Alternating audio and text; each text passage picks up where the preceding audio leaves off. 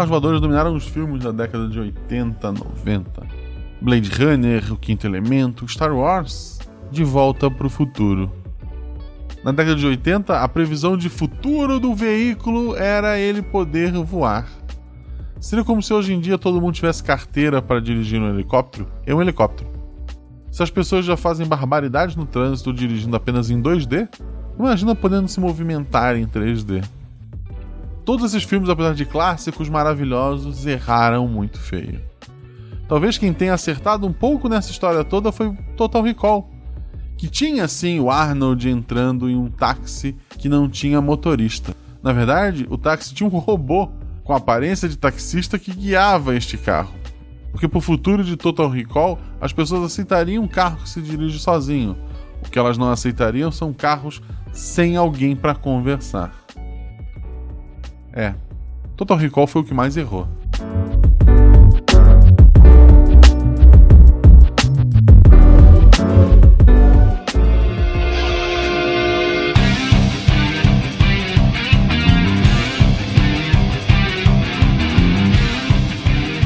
Olá pessoas, aqui Fernando Malta Fencas, diretamente de São Paulo. Cara, isso é muito Black Mirror. E aí, meu povo, aqui é Pedro Ivo Pi de Natal. Imagine se, a, se os carros autônomos fossem treinados no Brasil. Qual a primeira coisa que iria acontecer? Calma, que deu pau. não foi isso, tá? Isso não era faz parte da gravação, mas pode ficar. Olá, pessoas, aqui é o Felipe de Chicago. E se dirigir, não beba. Se beber, utilize um veículo autônomo. Wala Wala, é o Pena aqui. E você tem um trem em alta velocidade, desgovernado, e ele vai matar 10 pessoas que estão displicentemente brincando na linha do trem. Você é um carro autônomo e você pode mover uma alavanca que vai fazer esse trem se desviar e atropelar uma única pessoa, só que essa pessoa é o seu dono. O que você faz? Tem como pegar as 11? Não. Pegar as 11? Ele derrapa e mata as 11. Você pode atropelar as 10 e o trem atropelar a outra, sei lá. Olha só, aí sim. Você é o robô malvado padrão, né? Olá galera, aqui quem fala é Julian, diretamente da Austrália e pra mim carros autônomos é o sonho de consumo, já que eu tenho que dirigir uma hora por dia. Então se eu puder fazer alguma coisa, dormir nesse horário, seria muito bom. Tu não pode montar no canguru? Pô, seria perfeito também, velho. Não, porque ele não deixa eu ler, vai ficar pulando muito. Diga as passas, Catarina, que é Marcelo Guaxinim. E carro autônomo nunca vai pegar porque as pessoas não aceitam nem abandonar a embreagem. Faz sentido. Você está ouvindo o SciCast, porque a ciência tem que ser divertida.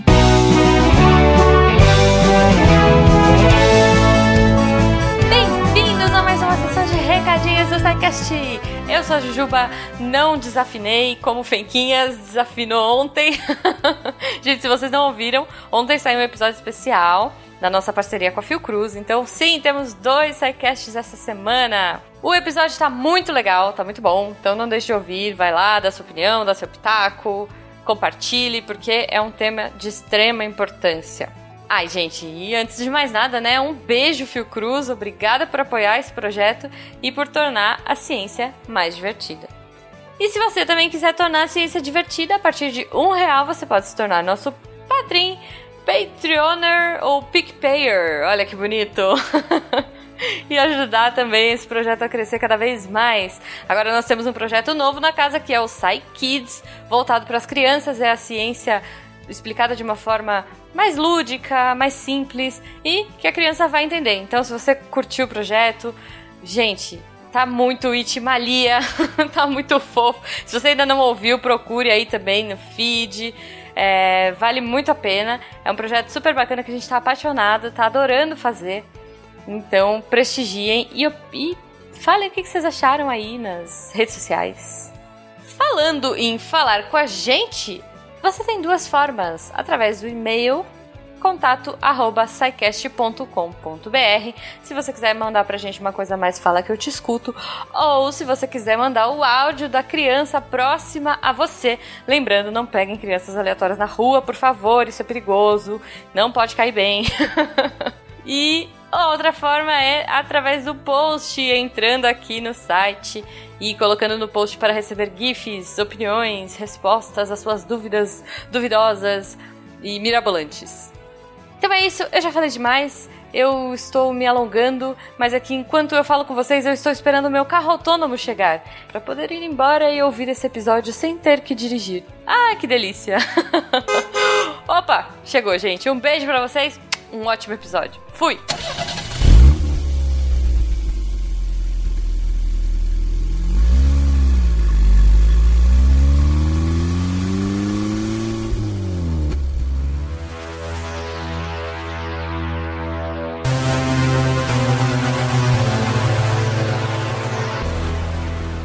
Queridões, uh, a gente teve essa pauta conversando lá no, no grupo de engenharia sobre, enfim, o que está rolando, né? Quais são tecnologias emergentes aí que a gente deveria comentar, que a gente deveria explorar um pouco mais. E uma que muita gente queria conversar sobre era justamente sobre carros inteligentes, porque carros inteligentes despertam uma curiosidade natural, mexe com muita coisa, na verdade, pode alterar o próprio desenho urbano das cidades no futuro. Então é sobre isso que a gente vai falar hoje, sobre o que, que são esses carros inteligentes, como eles funcionam, qual deve ser o impacto deles em nossa vida e quando que esse impacto vai de fato começar a acontecer. Para começar, gente, o que, que é exatamente esse conceito de autônomo? É realmente tchau pessoas que a inteligência artificial nos guie melhor e mais seguro para toda a vida? Bom, um carro autônomo é exatamente isso. É um carro que não precisa de nenhuma, nenhuma pessoa controlando. Uh, ele por exemplo, a, a maioria dos sistemas que, mesmo que, que tenha certa inteligência, eles são monitorados. Por exemplo, você tem uma indústria, você tem um robô operando, fazendo alguma operação. Em geral, sempre tem alguém monitorando a, aquela operação, por mais que ele, por maioria, ele ou ela, né, a, maioria do tempo não aperte, aperte nenhum botão, ele está sendo monitorado. E o conceito de autônomo é que é um sistema que ele vai sozinho. É tipo um Uber que não puxa assunto. é, a gente, às vezes a gente diferencia também, né, o conceito dos sistemas que são autônomos e daqueles que são remotamente controlados, né? O autônomo é justamente isso que o Felipe falou. São carros que são carros ou são veículos, são equipamentos que eles são totalmente controlados sem interação humana. E esse controle não necessariamente é um controle, é, é, um, vamos dizer assim, é um controle inteligente, né? Um controle que não precisa, ele toma as próprias decisões. Porque eu, por exemplo, eu trabalho com um pouco de robótica e a gente participou de um evento que a gente precisava desenvolver um robô que ele saísse do ponto A passasse pelo ponto B, desviasse de um obstáculo, chegasse no ponto C. Mas ele não era autônomo o suficiente. A gente chama ele de remotamente controlado, por quê? Porque eu, meus alunos, na verdade, eles fizeram um programa que ele fazia exatamente aquilo ali. Se por um acaso aparecesse um obstáculo no meio do caminho, o robô que a gente construiu, ele não era autônomo o suficiente para desviar daquele outro obstáculo ou percorrer outro caminho. Já os carros autônomos, os veículos autônomos de nível 5, do último nível do, da cadeia, são aqueles veículos que são inteligentes suficientes para ir do ponto A para o ponto B, independente do que tiver no caminho. Ele vai tomar as decisões mais inteligentes para chegar naquele resultado final. É, às vezes aparentemente você, você pode pensar, nossa, esse veículo ou, ou esse sistema é autônomo, porque ele parece fazer um monte de coisa, mas se alguém programou passo a passo todas aquelas coisas, isso não é autônomo, por mais que pareça o, se torna autônomo no momento que você que ele pode fazer coisas que você não, não programou e não previu. Ou seja, ele vai ter que lidar com coisas é, que não foram previstas na programação e conseguir, de uma maneira adequada, é, com sucesso, sair daquela enrascada e, e, e, cumprir o seu objetivo. Exatamente. E só mais um comentário que assim, não quer dizer que ele, sendo autônomo que ele não, pode, não possa receber comandos, mas assim, os comandos são meramente o que você quer que o veículo faça, mas as decisões para que aquele objetivo seja alcançado é está na inteligência do próprio sistema autônomo, no caso, o veículo autônomo. É, e, e para conseguir isso, ele tem que ter sentidos, né?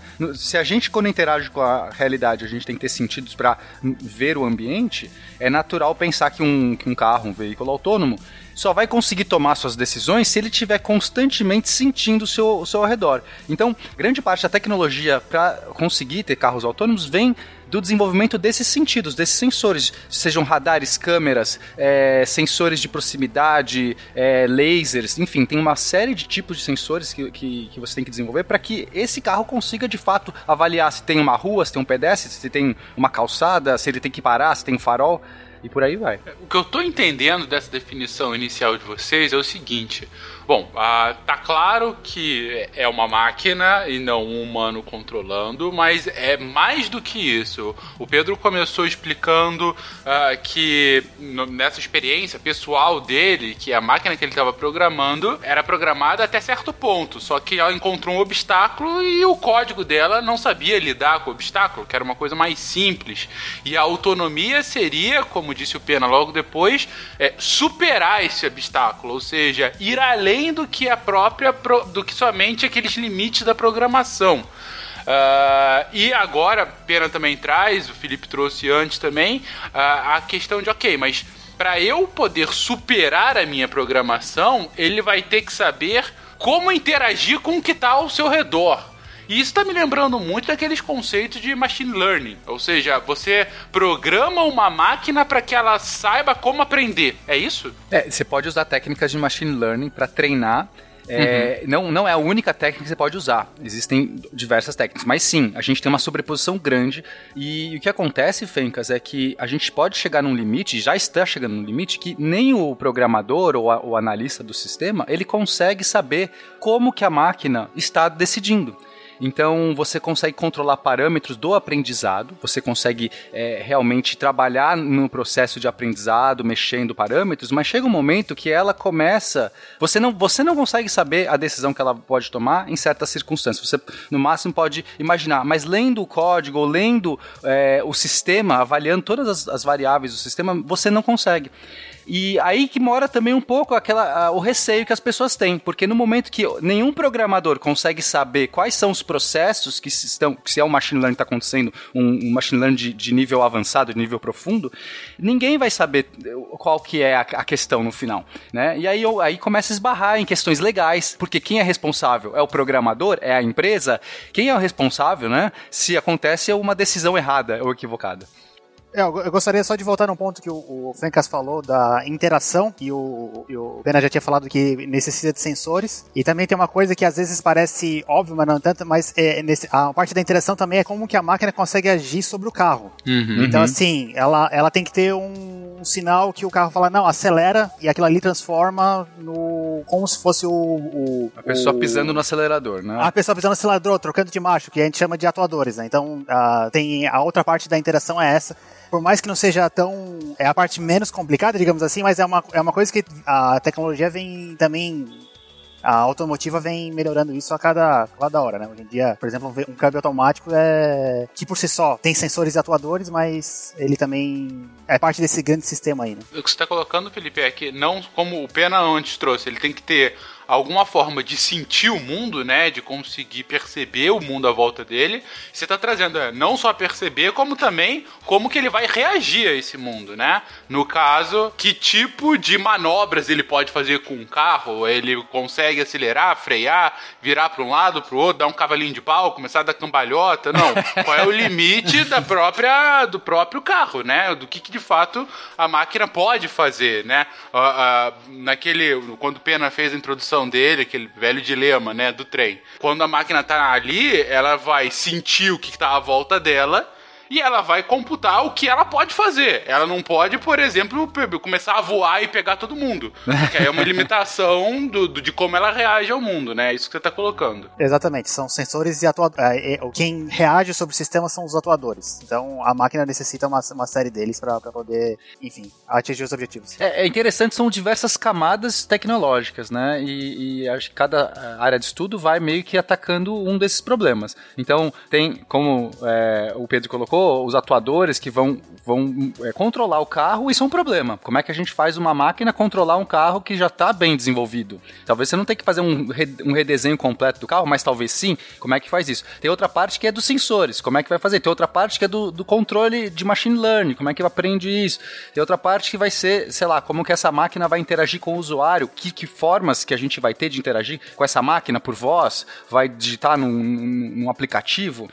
E, e para sair um carro autônomo, tudo isso tem que estar tá bem, bem engendrado, né? Isso acaba sendo muito evolução da tecnologia moderna, né?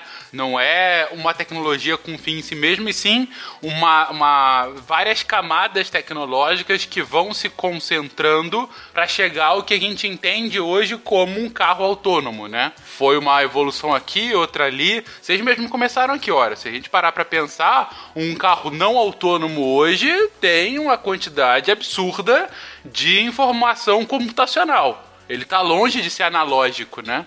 É, hoje você tem desde câmbio automático, que está sendo mencionado desde o início do episódio, uma, sei lá, um, uma direção uh, uh, hidráulica e, e, com, com assistência de computador, ou até esses carros cada vez mais inteligentes e estão chegando agora a uma autonomia futura. Vocês estipularam bem claramente que a autonomia seria a isenção absoluta de um controle humano e mais do que isso, é, não é só que não tem nenhuma pessoa dirigindo o carro, mas que a programação feita por essa pessoa, ela está sendo superada pela máquina de certa forma, né? Como disse o Pena. Hoje a gente está chegando num ponto que a gente não sabe mais o processo de tomada de decisão da, da máquina, né? Você dá os parâmetros e decide aí por si da melhor forma possível. Então, a autonomia é quando você consegue superar uma mera é, programa X me dá Y. E sim, você dá um parâmetro e aí vai, meu filho, atua.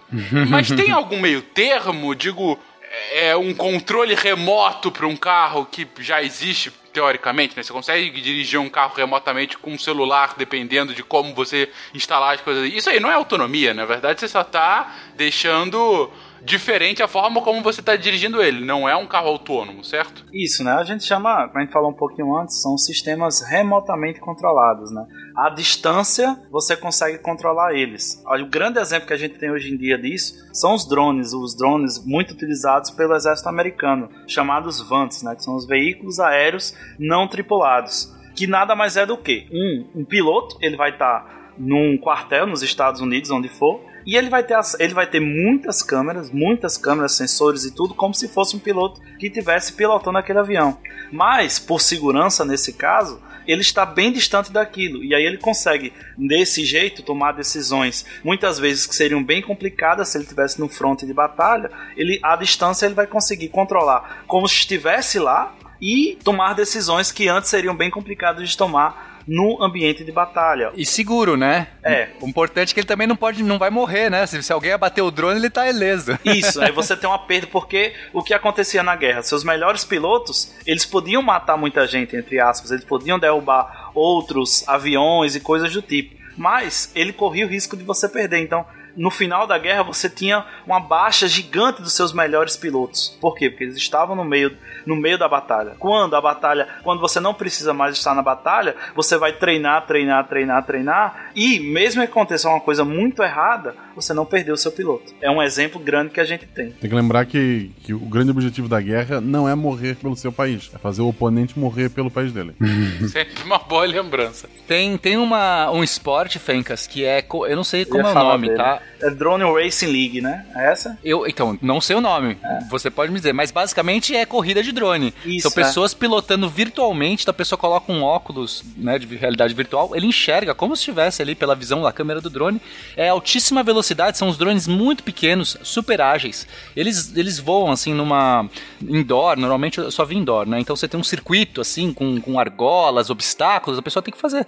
É uma loucura. É, é, eu achei uma piração esse esporte. E a pessoa não tem chance de morrer, né? Diferente da Fórmula 1, que se o cara errar a curva, ele morre. Dá fazer um quadribol com isso aí. é verdade. Olha aí, fica a dica. Fica um excelente ponto. Cancela os carros autônomos e vamos focar nisso, gente. Eu acho muito mais divertido, inclusive. Em casa prova. Eu aprovo desde o início. Mas, falando sério, a, a Campus Party, é, ela tem há alguns anos competições de drone, muito nesse sentido. Tanto de demonstração quanto de corrida mesmo. E é impressionante a velocidade, né? É, chamam de FPV, né? Que é o First Personal View, né? Que você, de primeira pessoa, você tá dirigindo eles. Eu participei agora da, da CBR, né? Da LARC, Competição Brasileira de Robótica, e tinha uma nova categoria que eu achei bem interessante, que era justamente com drones, mas não eram drones controlados, seriam já seria o que a gente está pensando, seriam drones totalmente autônomos. Ele tinha que ir do ponto A para o ponto B e eles faziam faziam uma programação inteligente para que ele desviasse os obstáculos ou que ele fizesse algumas coisas que fossem necessárias para a prova. Era um negócio bem eu tentei acompanhar um pouco o pessoal que estava lá programando e era um negócio muito louco, muito louco mesmo. Putz, isso saindo da boca de um cara que estava numa competição de robótica. Se ele está falando que é muito louco, eu imagino realmente o nível da, da parada. Não, mas, mas realmente imagino o nível de complexidade que você tem que ter para uma programação dessa, né? Para um, para um drone encontrar o menor caminho possível, desviando obstáculos e sem qualquer tipo de interação humana, né? Só que isso, Fencas, está acontecendo muito rápido. A gente não tem noção. Isso está tá absurdamente rápido esse desenvolvimento, tanto no machine learning, que a gente precisa dessa camada para realmente ganhar essa automação, mas em, em todas as outras também.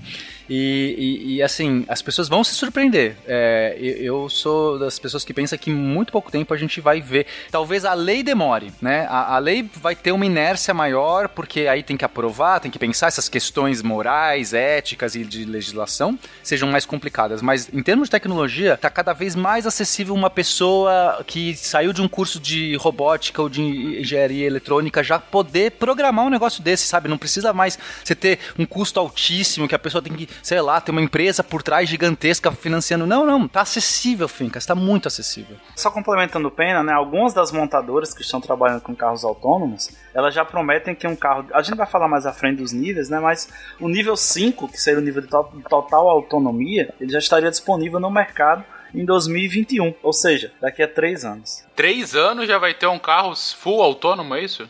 Isso, carros totalmente sem, sem nem direção e pedais. Puta. É porque hoje a gente já tem alguns carros autônomos, entre aspas, que obviamente tem supervisão, mas eles já fazem o um caminho completo de um ponto A a ponto B, inclusive é, respeitando os faróis, com pedestres e estacionando. Só que, obviamente, tem que ter um humano ali de olho, porque a gente não, não vai dar essa liberdade ainda. Mas hoje a gente já está nesse nível. E pouco tempo, né? Três anos, por exemplo, talvez até antes, a gente já tenha condições de, de tirar o volante, né? Eu vou dar uma de pessimista aqui. Eu acho que carro autônomo, autônomo, autônomo mesmo vai demorar um pouquinho mais do que três anos. Mas assim, eu posso estar errado, claramente, obviamente, e se acontecer, mas eu acho que carros com uh, quase, que, quase autônomo, que precisa de mínima supervisão, vai, vai ocorrer logo, mas totalmente autônomo vai, vai demorar um pouco ainda. Teria que mudar também a estrutura de, de estradas e. Por exemplo, no Brasil se usa açúcar para fazer o asfalto, porque só isso explica que ele dissolver com água, né? Mas detecção de buraco, é, buraco, é, buraco. É. é, outros motoristas que não usam setas, né? É. é, exatamente. A Super Máquina. Um voo de sombras ao mundo perigoso de um homem que não existe. Mas, Felipe, o seu achismo é, seria por questões técnicas ou, como disse o Pena, por questões legais mesmo, políticas? Eu acho que é por questões técnicas. É, e a gente, bom, eu trabalho com gente que a gente fica simulando o que, que vai correr na cidade por causa disso. Uhum. E tem muita gente dizendo ultimamente que se criou muita expectativa e hoje em dia eles estão dando um freio nessa, nessas expectativas porque um sistema autônomo ele é realmente muito mais complicado do que qualquer coisa supervisionada, né? Então você tem robôs que fazem coisas fantásticas, inclusive carros quase autônomos, mas do quase autônomo pro autônomo, pode ser que seja um desafio mais, grande. Mais complicado, né? Uhum. Entendi, entendi. É, é, mais porque você tem também, pelo que eu estou entendendo da sua resposta, tem a tecnologia em si, mas também tem a questão do arranjo, né? De como que.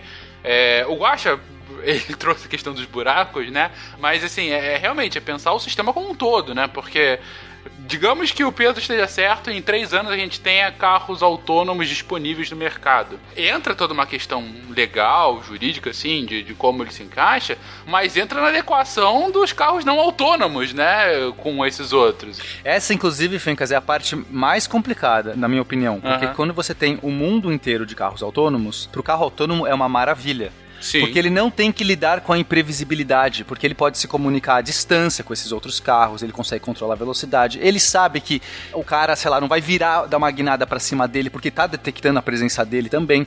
No momento que você tem uma mescla de carros autônomos, carros não autônomos, pessoas aleatórias fazendo merda na rua, Aí a dificuldade é maior. Depois que vai tendo a migração completa, aí vai ficando mais fácil. Então eu acho que a, a, o dilema maior é a adaptação, é o período de transição. Perfeito, é isso mesmo. Só um outro exemplo que é mais ou menos como a, essa dificuldade, por exemplo, na indústria, tem muitos, eles chamam de veículo autoguiado. Uhum. Que assim, você coloca um, alguns sensores para o carro se guiar dentro de um lugar bem controlado, isso aí existe desde a década de 70, porque assim, ele é um ambiente bem mais controlado, não tem essa previsibilidade que o Pena comentou, mas agora desse passo para um, um, ambiente totalmente que pode passar um cachorro, pode passar uma bicicleta, pode ter um carro fazendo coisas estranhas na frente, aí, aí é bem mais complicado.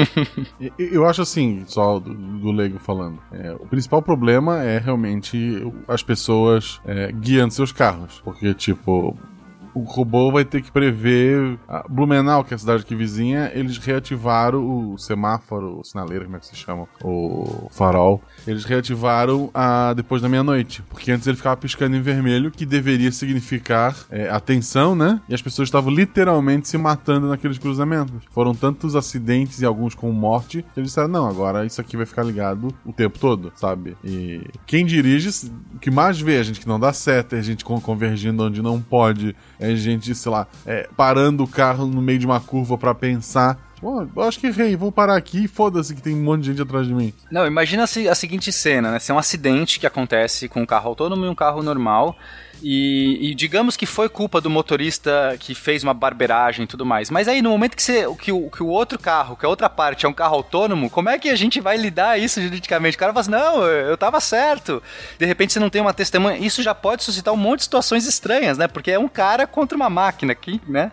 É uma situação estranha. De certa forma, a gente já vê um pouquinho dessa desconfiança aí entrando nesse campo jurídico nesses testes de carros autônomos, né? Sempre quando tem um acidente, é, aquela, ah, um carro autônomo atropelou alguém. Puta, sabe? Mas tinha um cara acompanhando dentro do carro, mas ele não, não foi rápido o suficiente e tal. E aí é culpa de quem? É da empresa como um todo? É o dilema que você tá trazendo, né, Pena? Realmente. Exato, é é uma nova categoria, né, de fato, de como colocar culpa em cima disso. É, recentemente, inclusive, teve atropelamento de uma moça. Recentemente, eu não sei, sei lá, já faz alguns meses, mas teve uma moça que foi atropelada, que ela, ela basicamente atropelou o carro, que ela veio, ela foi correndo, assim, tava, tava numa situação de baixa visibilidade, e a, a eu não sei se era o motorista ou a motorista... Era a Sarah Connor, estava com medo das máquinas começarem.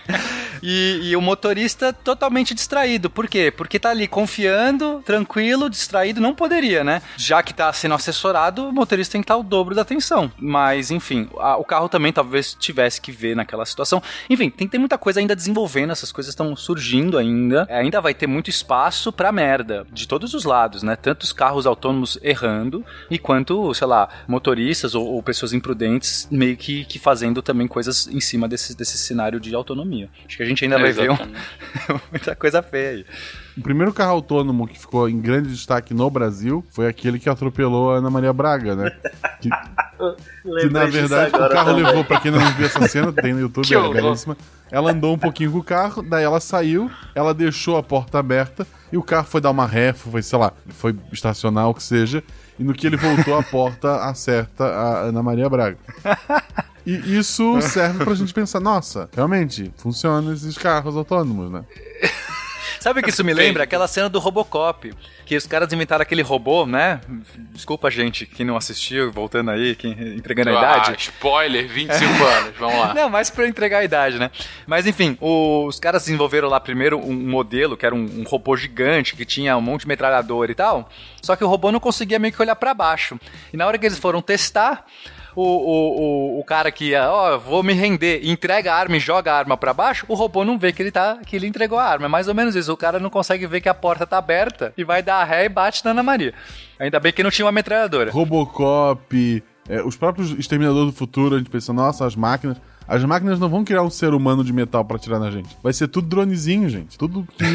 Eles vão voar e atirar, tipo, enxames. É, isso me lembra Black Mirror também, abelhas. Exatamente. Vão ser robozinhos tamanho de caneta, igual no, no Vingadores, no Guardiões da Galáxia 2, que eles só vão ficar correndo de um lado pro outro e perfurando as pessoas. É isso é o futuro. gente. É, é isso que o, que o Pi tá trabalhando. E eu já perdi a aposta, que eu achei que a gente ia passar mais ou menos uma hora de cast pra gente começar a falar de como os robôs iam matar a gente. Estamos em 20 minutos e vocês já estão falando disso. Desculpa, Mas gente. desde o início eu já tô vendo que a rebelião tá sendo armada aqui muito claramente. É, porque trocamos 100% das frotas do- dos carros do mundo por veículos autônomos. Aí as máquinas se reúnem e pensam: precisamos de pedestres autônomos.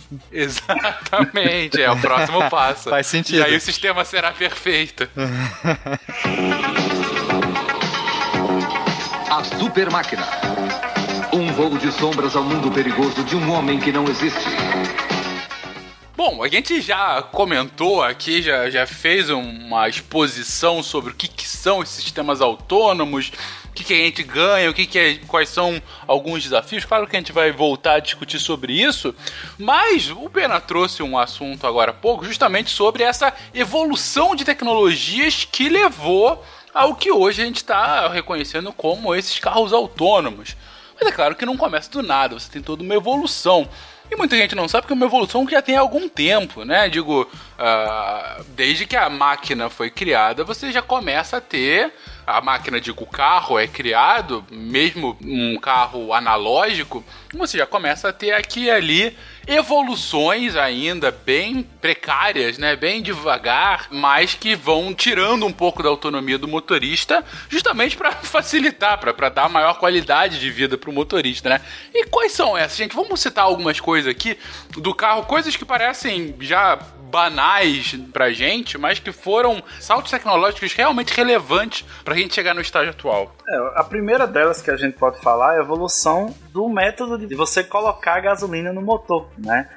Os primeiros carros, até final da década de 80, eles eram todos a carburador. O que seria o carburador, né? O carburador era um dispositivo totalmente mecânico que eles misturavam o ar com combustível, comburente com combustor. E como é que ele misturava o ar com a gasolina? Você tinha um, um um tubo, um tubo de Venturi, que você conseguia criar um vácuo nesse tubo. Então, ele cria um vácuo, certo? E essa agulha, esse gliquê, ele vai ter uma pequena aberturinha. Por essa pequena abertura vai entrar a gasolina, que vai se misturar com ar. E esse, esse ar mais gasolina, por meio de uma válvula chamada válvula borboleta, ela vai para onde? Ela vai para dentro do pistão. E aí você vai ter explosão, certo? Certo, certo. Ou seja, tem uma mistura com ar antes dele chegar de fato no pistão e aí gerar todo o processo que faz o motor fu- funcionar. Isso. Só que aí, como é que você conseguiria acelerar ou desacelerar? Você, por meio dessa pequena válvula, essa válvula borboleta, ela vai abrir ou fechar. Quanto mais ela vai abrir, você vai criar o quê? Um vácuo maior, uma necessidade maior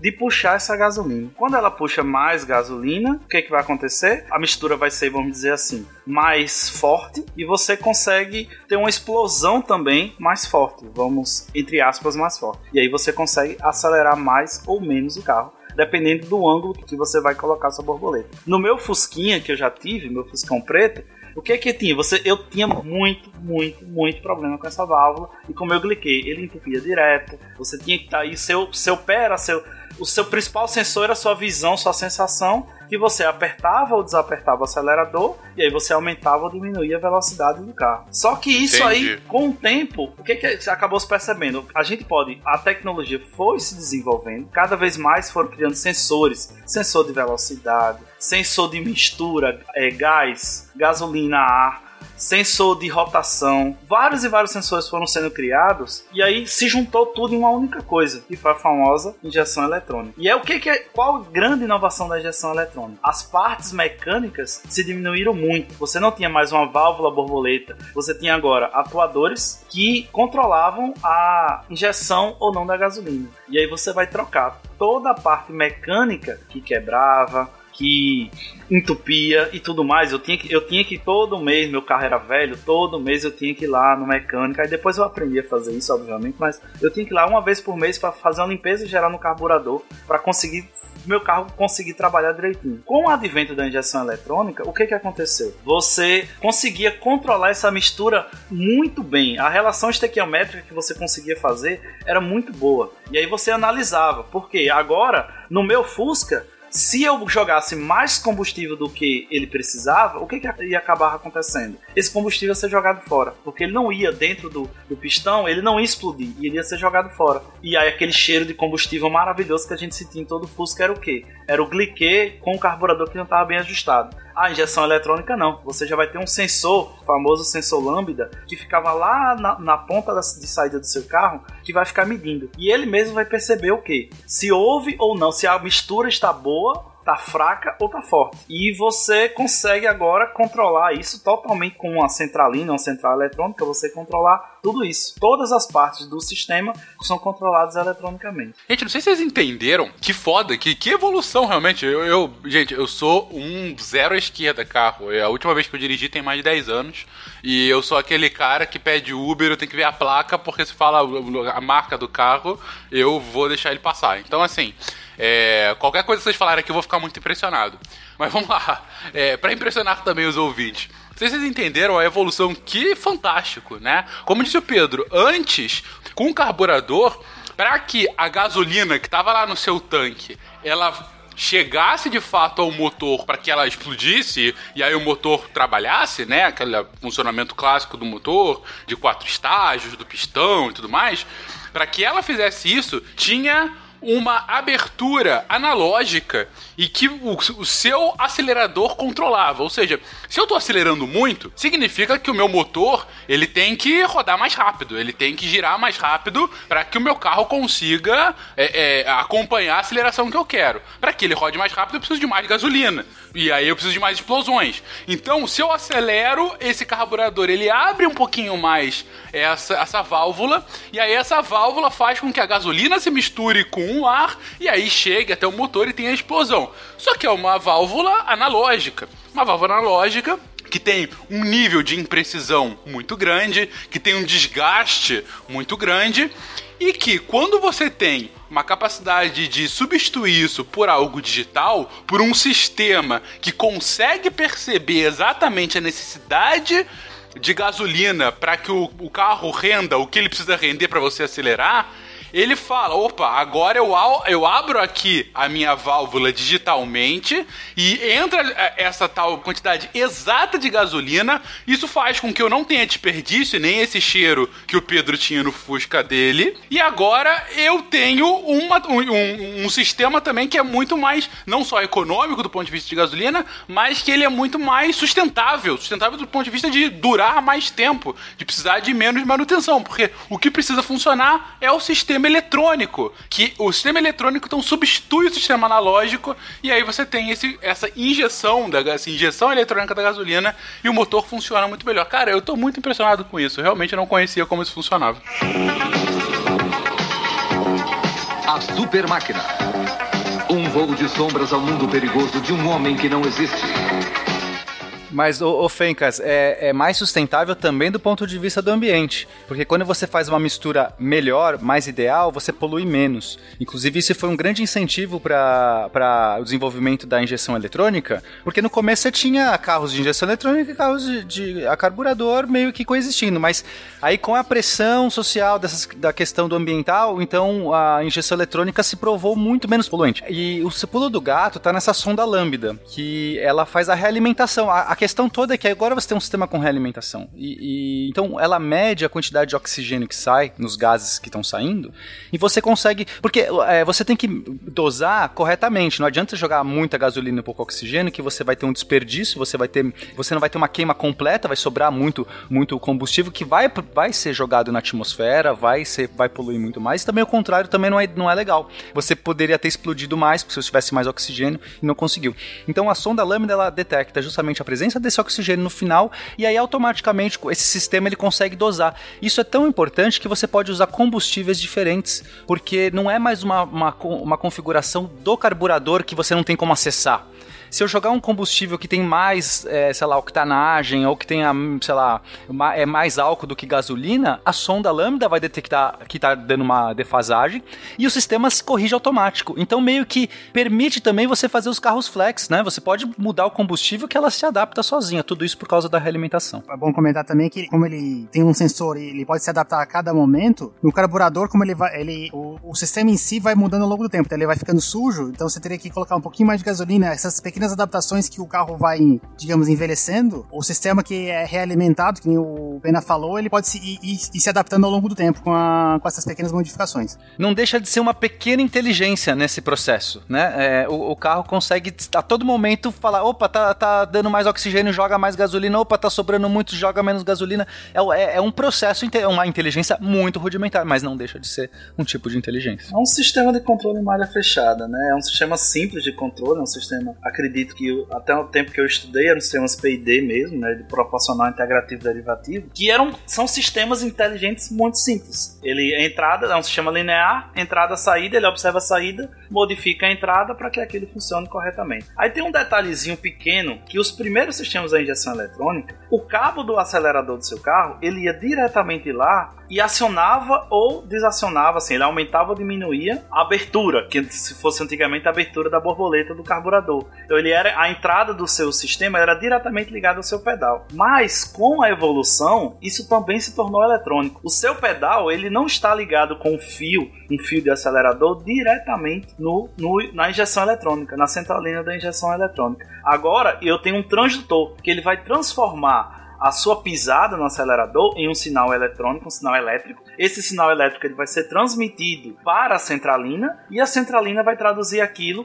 em aumentar ou diminuir a quantidade de combustível. Então você já tem uma uma pequena, um sinal elétrico aí no meio. Esse sinal elétrico não necessariamente precisa vir de quem? Do seu pé. Ele pode vir de outra coisa, que é um sistema inteligente. Não, isso, é, isso é tudo interessante, essas explicações são muito boas que o, que o pessoal deu. E a parte é bem simples com relação a isso. E a gente tem que lembrar que o carburador também controlava a faísca da combustão, né? Que isso aí acontecia muito dela perder a, a, o tempo e você ter que ir no mecânico lá e pedir para ele recalibrar isso aí. Então, quando você chega com a injeção eletrônica, a faísca que agora é controlada pelo sistema eletrônico também. Então você consegue controlar o tempo de explosão e você com a mistura mais rica, mais pobre e o tempo de explosão mudando em milissegundos de um para o outro, você muda a eficiência também no final. Então tudo isso foi se juntando com a, como falaram, é, com a questão da, dos níveis de emissões tendo que diminuir a cada ano. Então quando a gente escuta lá é, os níveis de emissões do países envolvidos vai diminuir em 50%, não sei o que,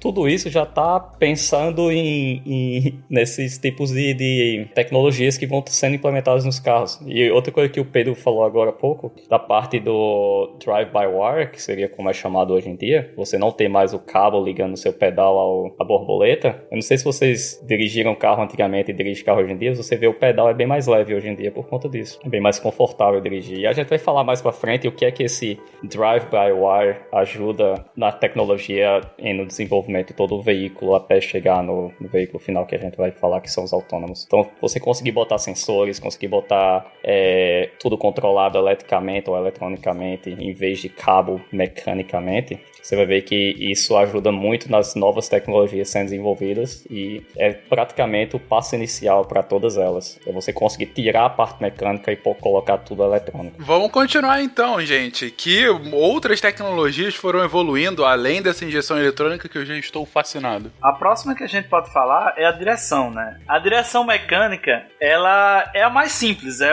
é você ter o seu, a sua coluna de direção, que é o seu volante, ele é ligado a uma coluna de direção, e essa, essa coluna é ligada a um sistema que é chamado peão cremalheira, que ele vai fazer o quê? Ele vai transformar o seu movimento do volante no movimento de giro das rodas. Isso é totalmente mecânico. Então a força que você faz no seu, na sua mão para girar vai ser, vai ser é, enviada diretamente para a direção que as rodas vão fazer. Quem tem aqueles carrinhos de controle remoto bem antigos que você só ia para frente ou dobrava, é o mesmo sistema, só que lá era eletrônico, mas ele só vai girar para um lado ou para o outro dependendo da força que você faz no volante. Aí eu lembro do meu famoso Fusquinha também, que minha mãe andava muito comigo e ela vivia perguntando: Meu filho, por que, que você mexe tanto nesse volante? E eu tava sempre andando em retas, né? Mas é porque esse sistema peão cremalheira ele vai, ele é um sistema mecânico, desgaste, idade, falta de manutenção. Eu peguei o Fusca depois de 20 anos, né? E tudo isso vai acontecer que, que as folgas e as quebras apareçam. Então, o meu Fusca tinha uma folga gigantesca. Mesmo andando em linha reta, a direção dele ficava mexendo o tempo todo. Mas ele estava andando em linha reta. Mas peraí, você explicava isso aí pra sua mãe? Não, desse jeito não. Eu começava aí, né?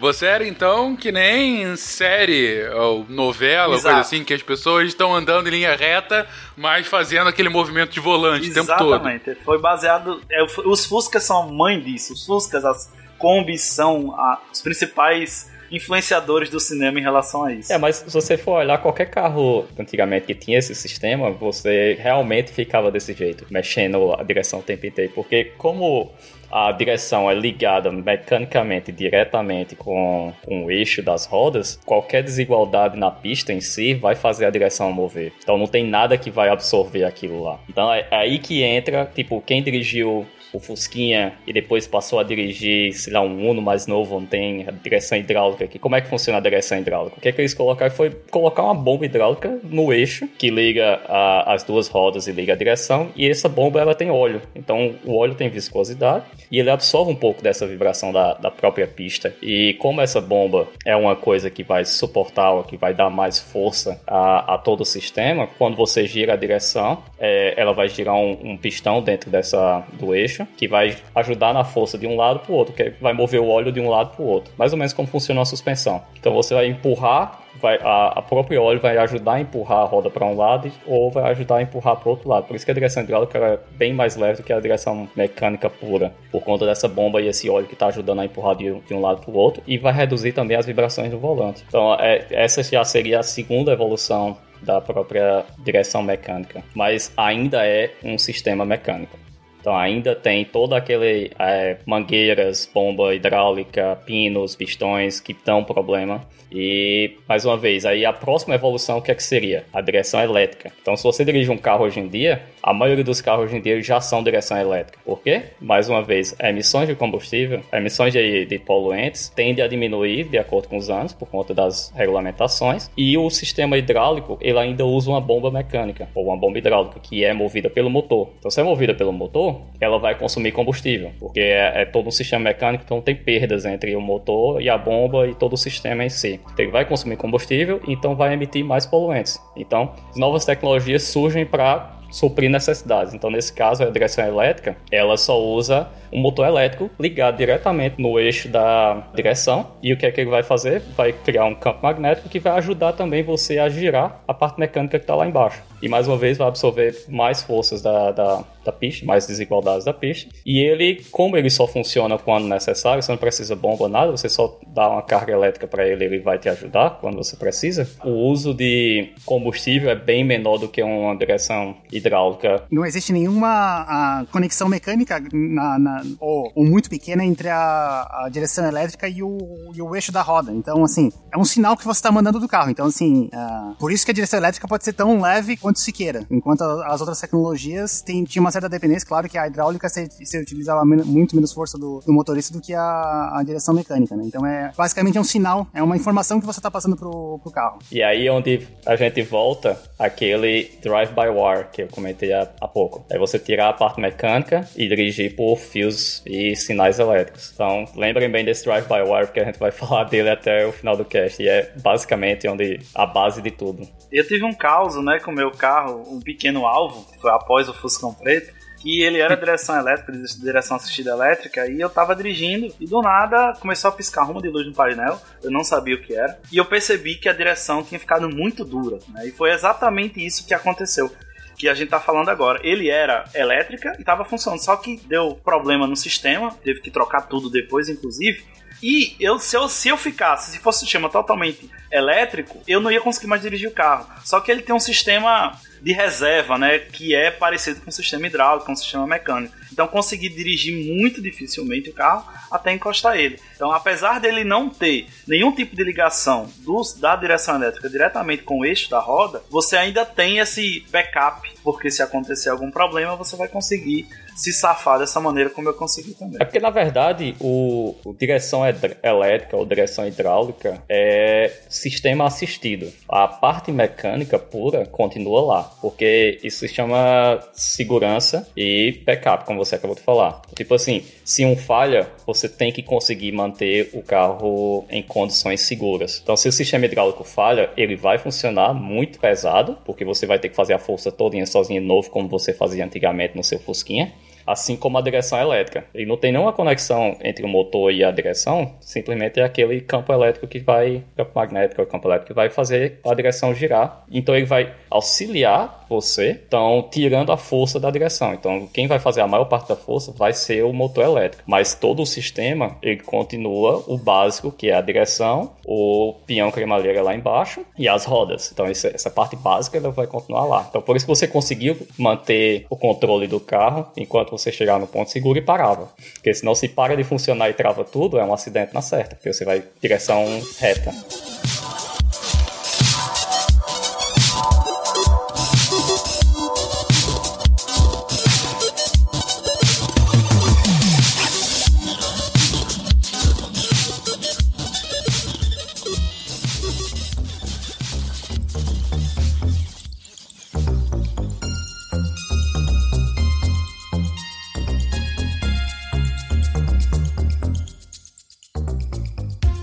Ponto dessa nova tecnologia, enfim, que não é tão nova, já tá aí há algum tempo, mas enfim, de, de colocar a direção, sair do mecânico pro elétrico agora, né, pro, pro semi-autônomo, vamos colocar assim. Antes você tinha o volante direto pra roda, então qualquer giro de um lado pro outro da roda era o giro da minha mão, do meu braço, né? Enfim, você tinha uma ligação direta. Então você imagina a força que você tem que fazer para controlar e para virar, né? Você aliviou isso um pouco com a hidráulica, em que você tinha um pistão complementando essa força, mas ainda assim dependia, era ainda uma, uma ligação mecânica, mas só mais aliviada por conta desse pistão, chegando na elétrica em que você não tem uma ligação imediata entre o volante e o eixo, né, para girar as rodas, uh, e sim você tem impulsos elétricos a partir de como você está mexendo esse volante. Então você tem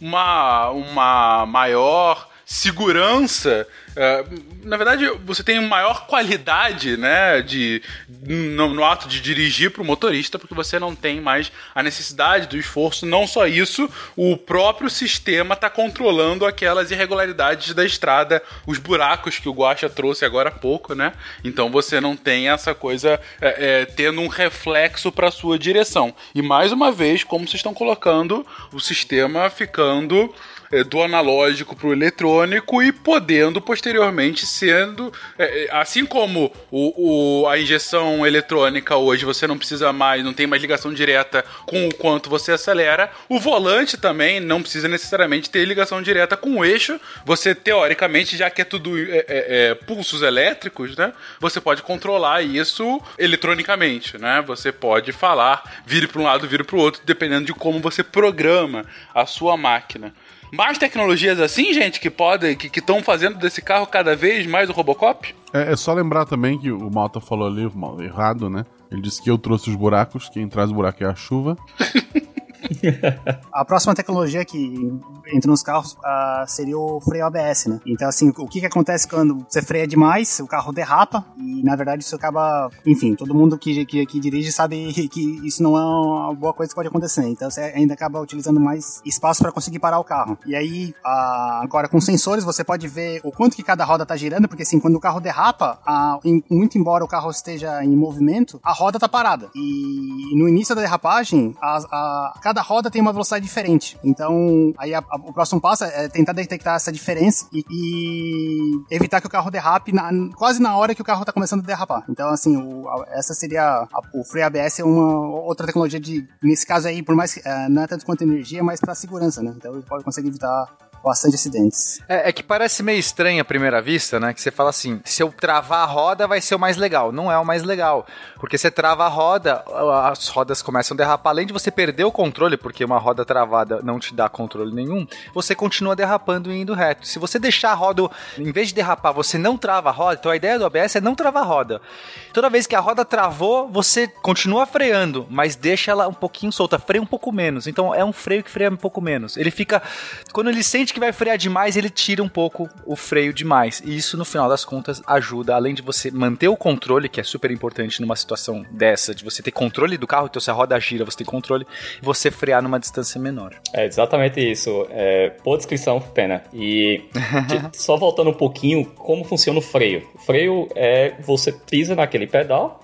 Ele tem um, um distribuidor de força, que é tipo pistão, sobre diferente tamanho de pistão, você tem diferente força. Aí basicamente você pisa no pedal, ele empurra um pistão que manda fluido para cada um dos freios de cada uma das rodas. Mecanicamente, diretamente, esse é o freio puro. Então você pisou no freio, ele, faz, ele comprime esse fluido que está ligado em cada uma das rodas e com isso ele vai é, acionar o freio de cada uma das rodas. O que é que o ABS faz? Entre esse pedal e as rodas, ele tem uma bomba e um sensor em cada roda para detectar a velocidade dessas rodas. E essa bomba com o controlador, o que é que ela faz? Ela basicamente ela controla a pressão de cada uma dessas rodas. Então o fluido vai ter uma pressão em diferentes pontos, ó, uma diferente pressão em cada uma das rodas baseado na velocidade que ela vai ter. Então se você tiver quase travando a roda, ele libera o freio dessa roda e passa a pressão para outra roda. Então ele nunca vai deixar que as rodas travem, porque ele vai sempre controlar qual roda vai receber mais pressão e qual roda vai frear mais do que a outra. Porque como o Pena falou, o ideal é que você não trave as rodas. Por incrível que pareça, você trava as rodas, você já teve numa situação como essa que você precisou frear bruscamente e você sentiu o carro travando, você vê que você, pela, pela cinética, você não consegue controlar o carro mais, porque você tem o atrito. É, na bicicleta, direto, né? Às vezes você tá ali, o pedestre passou, você trava o negócio, a, a- você perde o controle e ainda vai em cima do pedestre. Você tem que soltar um Exatamente. pouquinho o manete pra você conseguir frear. Essa é a ideia. Exatamente. E aí onde vem a parte eletrônica e os controladores, sensores e atuadores que a gente tá, tá discutindo, e mais uma vez, o drive-by-wire. O que é que acontece? O nosso reflexo é muito mais lento do que o que o sensor e o controlador conseguem fazer. Então, o nosso reflexo entre sentir que a roda travou e soltar o pedal do freio e apertar o freio novamente e soltar o pedal do freio rapidamente não é tão eficiente quanto um controlador que vai fazer isso analisando informações milhões e milhares de vezes por milissegundo. Mais do que isso, Julian. Uma pessoa em desespero, ela não tem capacidade, mesmo que ela tivesse o reflexo, ela, Exatamente. é, ela às vezes vai Exatamente. travar mais. No impulso, às vezes a pessoa fala assim, não tá freando, ela pisa mais forte, ela não tem o impulso de tirar o, pé. Então, nesse Exatamente. caso. Nesse caso, é, olha só, a gente tirou o controle direto do acelerador, tiramos o controle direto do volante, agora tiramos o controle direto do freio. No, por que, tem que ter ser humano agora? Não tem controle direto de nada. Você acha que É dirige o carro, basicamente isso. mas você não dirige nada. Você finge É que dirige. basicamente isso. E olha que isso aí é só o começo, a gente tá falando em 1980. É, Exato. exatamente, são tecnologias que já estão aí há algum tempo, né? Não é nada novo. 40 anos pra trás. Então, quando a gente pensa, hoje em dia a gente já nem percebe mais isso. Se você pega um carro ABS de, sei lá, 1990 ou 2000, você freia, trava, tenta, travar as rodas, você sente o pedal meio que, que batendo. Então você sente no seu pé o, o pedal meio que indo e voltando, indo e voltando, indo e voltando, como o sistema é, tá freando e aliviando, freando e aliviando. Se você pega um sistema ABS hoje em dia, você não tem mais isso. Porque até essa sensação de ir e voltar o pedal não tem mais. Porque é drive-by-wire. Tudo tá meio que controlado. É, sem contar o preço, assim, na década de 90, se você quisesse comprar um carro ABS, eram rios e rios e rios e rios de dinheiro, até o começo da década de 2000. Hoje, o freio ABS ele já é obrigatório que saia de fábrica em todos os carros, né? Então, a gente já tem essa a mesma coisa com injeção eletrônica. Os carros eram muito caros, muito caros quando vinha com injeção eletrônica. Direção elétrica também nem se fala. E hoje tudo vai barateando porque é uma tecnologia que já, já está consolidada no mercado. Tá consolidada. Dois comentários sobre isso. Primeiro, excelente que você trouxe isso, Pedro. é, que quando a gente fala de progresso tecnológico, a gente estava falando, por exemplo, de carros autônomos, vai voltar ao assunto agora mais pro fim do cast, mas quando você fala, ah, talvez em três anos já esteja rodando, é pra, sabe, 0,002% da população é ainda porque é uma tecnologia nova, experimental e caro pra caramba. Aqui a gente já tá falando de tecnologias consolidadas e por conta disso mais baratas e mais democratizadas, né? Então a gente tá falando de um carro hoje que sem dúvida é muito mais seguro e muito mais confortável para o motorista do que aquele é, da década de 80. E o segundo comentário, que eu quase não ouvi a última fala do Julian, porque quando ele fala, ah, é de 80, 40 anos atrás, doeu o coração quando você falou isso, cara. 40 anos atrás, eu nasci na década de 80. Gente, a velhice, ela é inexorável. Mas enfim, é, coisas mais novas, mas que ainda assim já estão aí consolidadas há algum tempo, gente, tecnologia que a gente possa citar também? Tem o, o, o que a gente pode falar, o Cruise Control, né? Ou Cruise Control adaptativo, ou piloto automático. Piloto automático. O nome, o nome se encaixa bem aqui ao cast de hoje. Vamos lá, descreva um piloto automático. Isso aí é o que seria o, o bebê ou os primórdios do que vem a ser o piloto automático que a gente conhece hoje em dia, né? Então, e essa tecnologia também é, vem lá de, da década de 60, 70, onde surgiram os primeiros, que foi quando houve o, mais ou menos o boom da microeletrônica e do, dos sensores. E o que é que é? No Brasil tá, tá chegando essa tecnologia, já deveria ter há muito tempo, já tem vários carros que tem esse cruise control, então depende do trânsito também, porque o que é que acontece? Você simplesmente com todas essas tecnologias que a gente falou antes, que, que o que é que é? Injeção eletrônica, o controle da borboleta do motor sendo elétrico, não sendo mais mecânico, então você não precisa mais pressionar o pedal do acelerador, o freio sendo controlado eletronicamente também, então você não precisa apertar o pedal do freio, tem um, um, uma bomba elétrica que vai controlar isso aí também. E a direção hidráulica, ó, no caso a direção elétrica, que ainda é melhor, então tem um motor elétrico lá que é controlado também por um microprocessador que vai entender você não, não precisa estar tá mudando a direção o tempo inteiro, você mantém uma linha reta e esse sistema vai manter essa linha reta. Então você junta essas tecnologias e além delas, o que é que você faz? Você põe um sensor na frente do carro que simplesmente ele faz o efeito Doppler, vamos dizer, bem simples, o efeito Doppler é um, uma onda de rádio que ele joga para frente, então ele vê, ele consegue calcular. Não, não, não, não. Qualquer um que cita efeito Doppler no SciCast tem que fazer o som do Isso. efeito Doppler. Desculpa, Porra, velho da ambulância. Vai aquele efeito lá. obrigado, obrigado. Pode continuar a explicação. Mas é, é uma onda de rádio que ele vai, ele, esse sensor, esse microsensor que tem na frente do carro, o que é que vai fazer? Ele solta essa onda, ele bate no carro da frente, volta, ele detecta e com isso ele consegue calcular qual a distância que o seu carro tá do carro para frente. E com relação a isso, ele vai sempre controlando isso aí. E o que você pode fazer é esse aí já, já tem a tecnologia que é um pouco mais avançada que esse sensor que vai controlar com o carro da frente consegue controlar a sua velocidade e o seu freio. Então você coloca lá, eu quero que meu carro fique a 80 km por hora constante. Então ele vai a 80 km por hora constante, você aperta o botãozinho lá, ele vai seguindo 80 km. O que é que isso faz?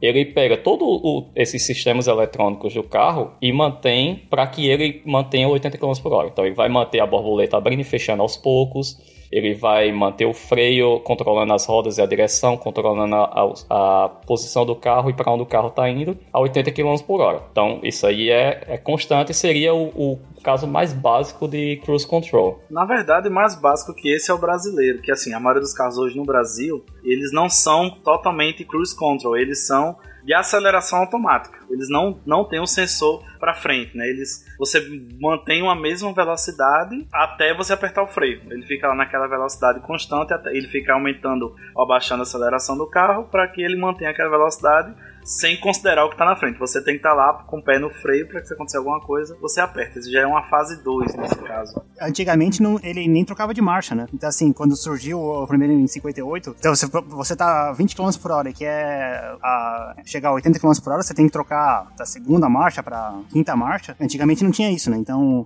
ainda hoje em dia tem uma outra tecnologia que está tá envolvida nisso, que é a própria, o próprio câmbio automático. Câmbio automático. Exatamente. Então o câmbio automático também foi uma coisa que veio para ajudar muito, né? Então é mais uma coisa que é controlada eletricamente e eletronicamente. Que o que, é que acontece? No câmbio mecânico você tem um cabo ou um, um pedaço de ferro ligando o seu câmbio até a transmissão. E cada movimento que você faz ali, você está conectando engrenagens diferentes para que você tenha marchas diferentes.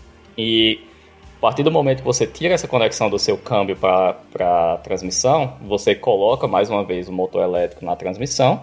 E esse motor elétrico é quem vai fazer o trabalho de trocar as marchas para você. Então as marchas são bem mais são trocadas bem mais sensivelmente, ou sei lá, não tem muito tranco, porque é tudo automático, dependendo da velocidade, então tudo calculado eletronicamente. O carro vai decidir qual marcha ele tem que estar naquela velocidade. Então o seu trabalho é somente pisar no acelerador e frear, e o carro quem vai decidir qual marcha ele precisa estar. Não, bem lembrado esse ponto, porque a gente precisa dele para seguir em frente também no, nas próximas tecnologias. Mas eu queria só fazer um comentário que esse cruise control, eu acho que é o primeiro momento nessa evolução tecnológica que a tecnologia joga contra o ser humano. Por que, que eu falo isso?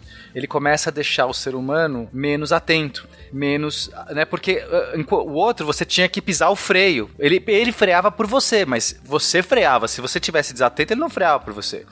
É, você tinha que acelerar, você tinha que dirigir a, a, a, o volante. Nesse momento que o seu carro pode ficar quase que dirigindo, ele fica estável numa pista, ele já meio que freia por você, ele já mantém uma velocidade constante. O que, que acontece naturalmente o ser humano? Ele começa, começa ficar mandar mensagem. Exato, porque ele fala assim: ah, meu carro tá, meu carro faz tudo certo, eu, eu não preciso mais estar aqui atento. Então, aí nesse momento, Fencas, é a hora que a gente precisa mudar para o sistema autônomo, porque a tecnologia vai melhorando, vai melhorando. Então, começou ajudando muito o ser humano, não conseguia reagir, reagir atento, não conseguia frear direito, não conseguia virar com toda a força, não sei o que. Pronto, resolve. Mas agora você tem que, você tá prejudicando o, a, o, o ser humano tá ficando relaxado e agora então o que você tem que fazer? Tira o ser humano. O ser humano começa a ficar a peça ruim, porque você não quer reduzir voltar atrás, né? É, é, uma via de mão única. Você vai melhorando, ninguém vai falar assim, não, agora tira o cruise control. Não, não, vamos tirar tudo aí porque o ser humano tá muito relaxado. Tem que acabar o ser humano. Tem que acabar o ser humano. Começa a ficar mais uma pressão para que vamos melhorar então ainda mais, no sentido de que o ser humano possa ser dispensável. Muito interessante, mas é verdade. Você tá trazendo Gente, é, é, mais do que natural, assim, por mais que a gente fale que tem que acabar o ser humano, mas essa evolução é mais do que natural você parar pra pensar. Se de repente você tá deixando um, uma atividade que era extremamente consumidora de atenção, né? Porque eu tenho que ficar é, meu braço forte no volante, porque senão os, os declives e buracos e irregularidades da estrada vão me fazer rodar se eu tenho que prestar muita atenção no meu freio porque ele não está funcionando direito como eu acho que deveria, é, se eu tô, tenho que prestar muita atenção na minha velocidade, na distância dos carros, de repente eu estou começando a facilitar tudo. Inclusive, eu consigo fazer com que o meu carro vá na velocidade que eu quero e tranquilão você fica, começa a voar, né? Você não precisa ter toda a minha atenção, não preciso nem mais passar marcha, isso já vai direto, então é natural que você. Ou, ou, é das duas, uma, como disse o Pena. Ou você tira essas comodidades para que o ser humano tenha que ter a atenção novamente ou você tira ainda mais autonomia do ser humano para que ele não se mate no, nesse meio do caminho. Ou você cria sistemas que detectam a atenção do motorista, que hoje em dia tem também, né? Você vê se o motorista, por, de alguma forma, vê se o motorista tá concentrado. Aí você joga água na cara dele. E é mais ou menos isso. Então, assim, é, parece.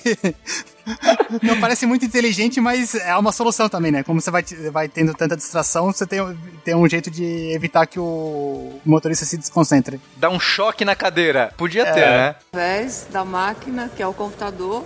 Que fica ali atrás, se você quiser tá ver. Tá aqui atrás, quero. Quer dizer, hoje em dia, como é um protótipo, né? Ele tá... Oi? Opa! Sai, sai, sai! Faz total sentido a conclusão que vocês chegaram, um pouco antecipada de a gente mostrar todas as tecnologias, mas realmente é isso que vai acontecer. Que tipo assim, como o Pena e o Fênix falaram, você vai perdendo a necessidade de atenção. Aí o que é que acontece?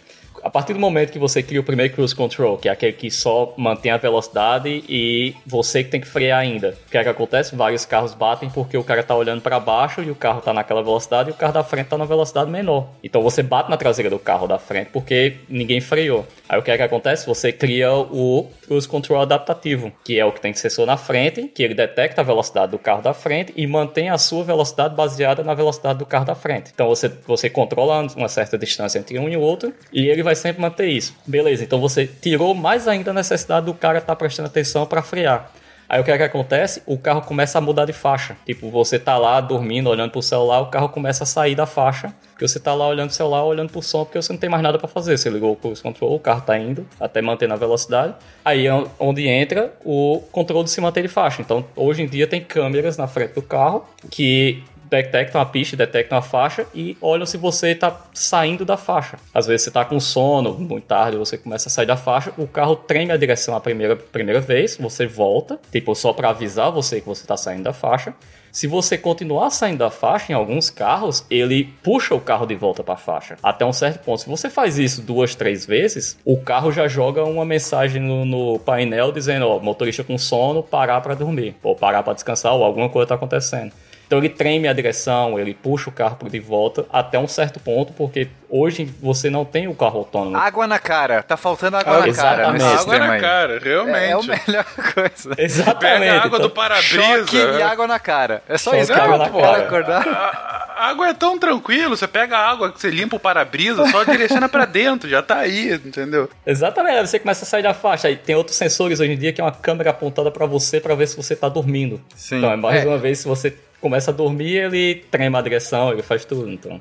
Uhum. O Tesla, que é um carro elétrico e, e, é um dos mais avançados aí em termos de, de automação, ele tem oito câmeras e 12 sensores ultrassônicos, além de ter o radar que aponta para frente, que é um radar que de alcance absurdo, e mais uma câmera voltada para o rosto do motorista. Quando você olha isso, você tem 12, é, 12 sensores ultrassônicos e 8 câmeras. O negócio é, é uma estação de filmagem ali.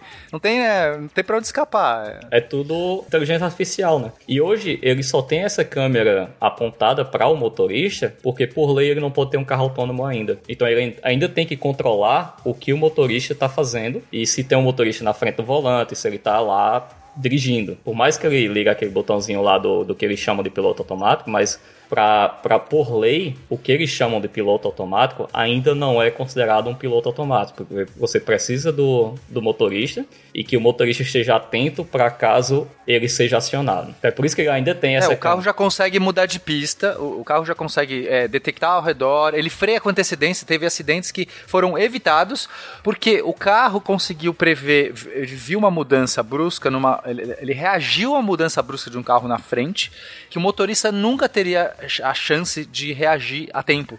E o motorista viu o carro freando, não entendeu, o carro freou sozinho e, e, e conseguiu evitar um acidente.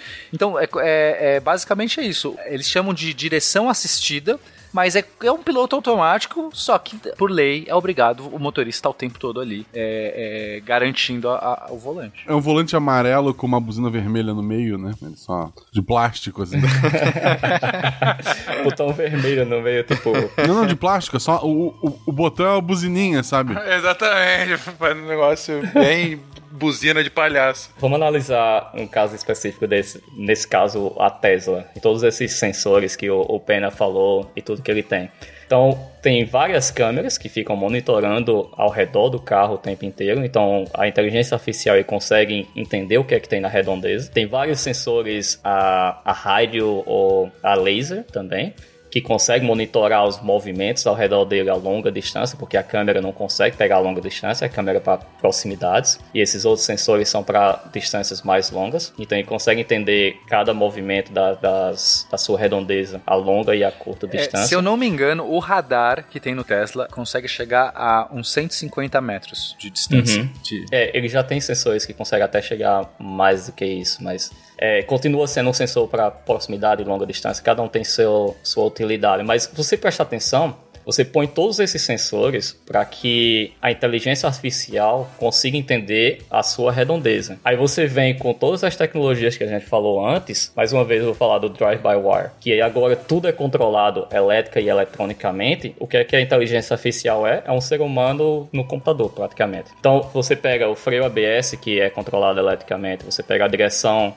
elétrica que é controlada eletricamente, então você consegue com que um computador controle ela, o pedal do acelerador, o pedal do freio, tudo isso você consegue fazer com que ele controle por um computador ou por uma inteligência artificial. Que antes o que é que a gente estava fazendo? A gente implementava uma tecnologia de cada vez, porque você precisava de, de é, tirar esse controle do ser humano, porque ele estava se tornando menos eficiente, menos eficiente. Então você estava adicionando sempre novas tecnologias para evitar o acidente. Então você vai juntando todas essas tecnologias, inevitavelmente a gente vai chegar a um ponto que para que ser humano? A gente chegou num ponto que tudo isso que a gente implementou, todos os radares, todos os freios, a direção e tudo isso, tirou a necessidade do ser humano. É onde você está chegando ao ponto que você vai criar o carro autônomo inevitavelmente. Tipo, não é porque é bonito ou porque reduz acidentes e tudo mais. Isso é tudo um background para que a tecnologia ela precisa avançar, continuar avançando, e esse é o avanço natural dela. Para tudo que a gente já tem hoje, o avanço natural dela é tipo, cara, não dirige mais. Eu acho que a conclusão do que você tá falando, Julian, não é nem assim, para que ser humano? É o ser humano, nessa evolução que a gente está mostrando, ele tá virando um problema, na verdade. Né? Exatamente, né? exatamente. Tanto que as tecnologias que estão sendo encontradas são esses puxadinhos, né? Pra falar, como a gente ainda não pode tirar ele daqui, vamos fazer com que ele pelo menos não durma, né? Para que ele não destrua a vida dele. Então, assim, tem um quê de fatalismo nisso que a gente está colocando, que parece que a única, o único sentido da, da evolução tecnológica para carro agora é que, num futuro bem próximo, o ser humano saia de, da equação. Mas, Bolfencas, é, na verdade, eu penso o contrário. É, inclusive, eu sou um super entusiasta da bicicleta, né? Quem não sabe, eu tenho, tenho um podcast de bicicleta junto com o Werther e com o Felipe, que é o Beco da Bike. Aproveitei. A gente sempre fala sobre essa questão de carros versus bike e as pessoas então acham que, ah, eu sou contra carro. Eu sou realmente, em, em princípio, a favor mais da bicicleta, só que eu sou muito a favor do carro autônomo.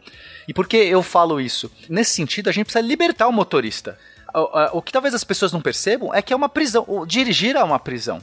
Ah, fala, tem gente que fala assim, ah, mas eu gosto de dirigir. Não, tudo bem, você pode gostar de dirigir. Quando as pessoas começaram a fazer carros, tinha gente que fala assim, eu gosto de montar cavalo, não vou poder mais montar cavalo. Você pode montar cavalo, você pode fazer isso pelo seu prazer, se você quiser.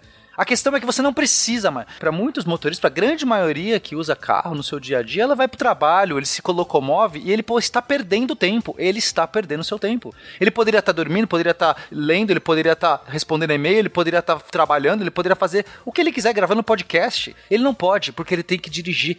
E, e por mais que algumas pessoas podem achar isso prazeroso, é, a obrigação vira uma prisão. O fato de você ter que fazer isso. Hoje, quando a gente pega um Uber, Fencas, é um carro autônomo. É, nesse sentido. Só que a gente tem, ainda tem uma pessoa que tem que exercer isso.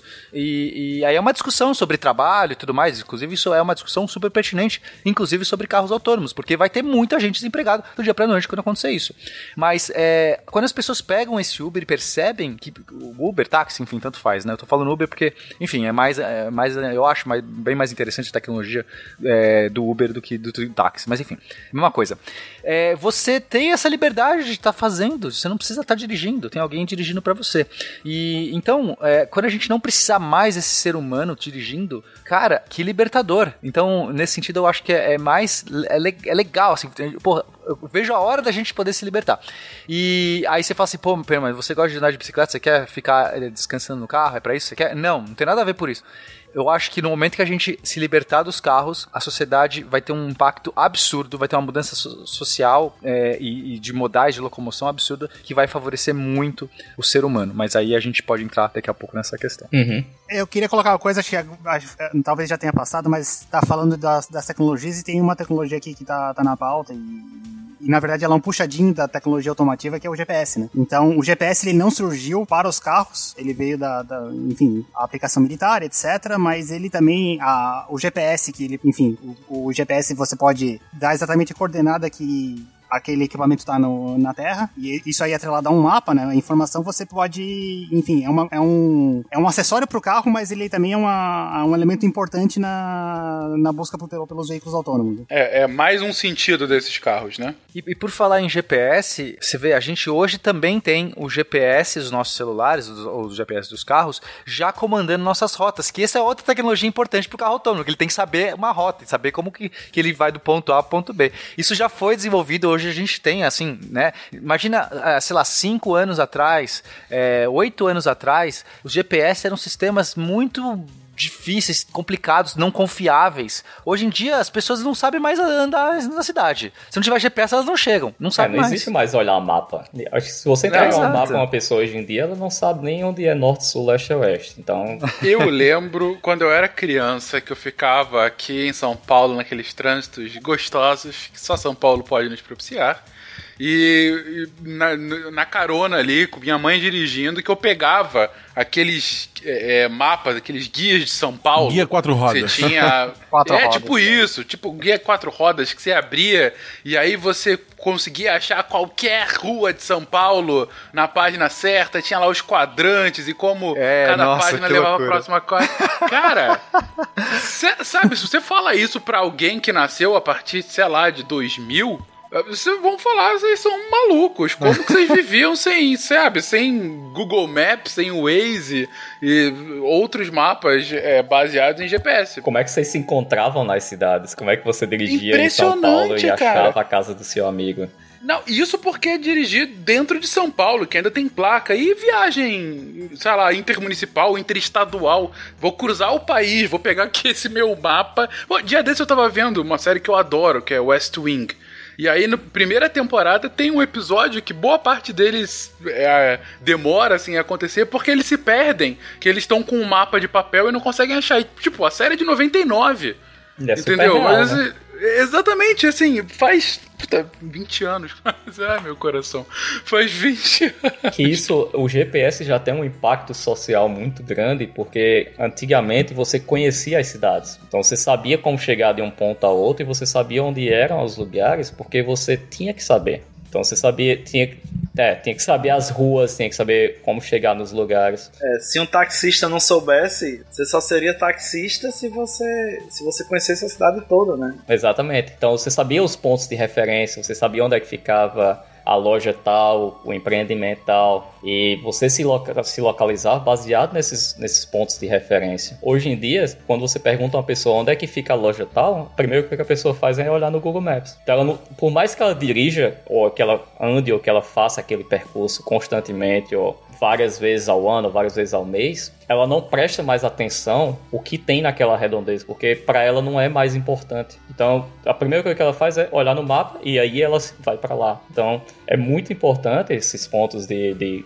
o impacto social que o GPS trouxe a relação da troca do mapa de papel para o mapa digital e da localização para como você se localiza hoje que realmente trouxe um impacto social gigantesco. Taxista hoje não, não consegue mais ser taxista sem o GPS. Todo taxista, Uber, Uber surgiu por conta disso. Você consegue colocar para onde você, é, de onde você tá, para onde você quer ir dentro do mapa e o táxi e o Uber simplesmente ele segue a rota que o GPS está dando. Se ele sair da rota, você tem como ver naquela rota e falar, ó, oh, velho, você saiu da rota, tá, não vou pagar mais por isso.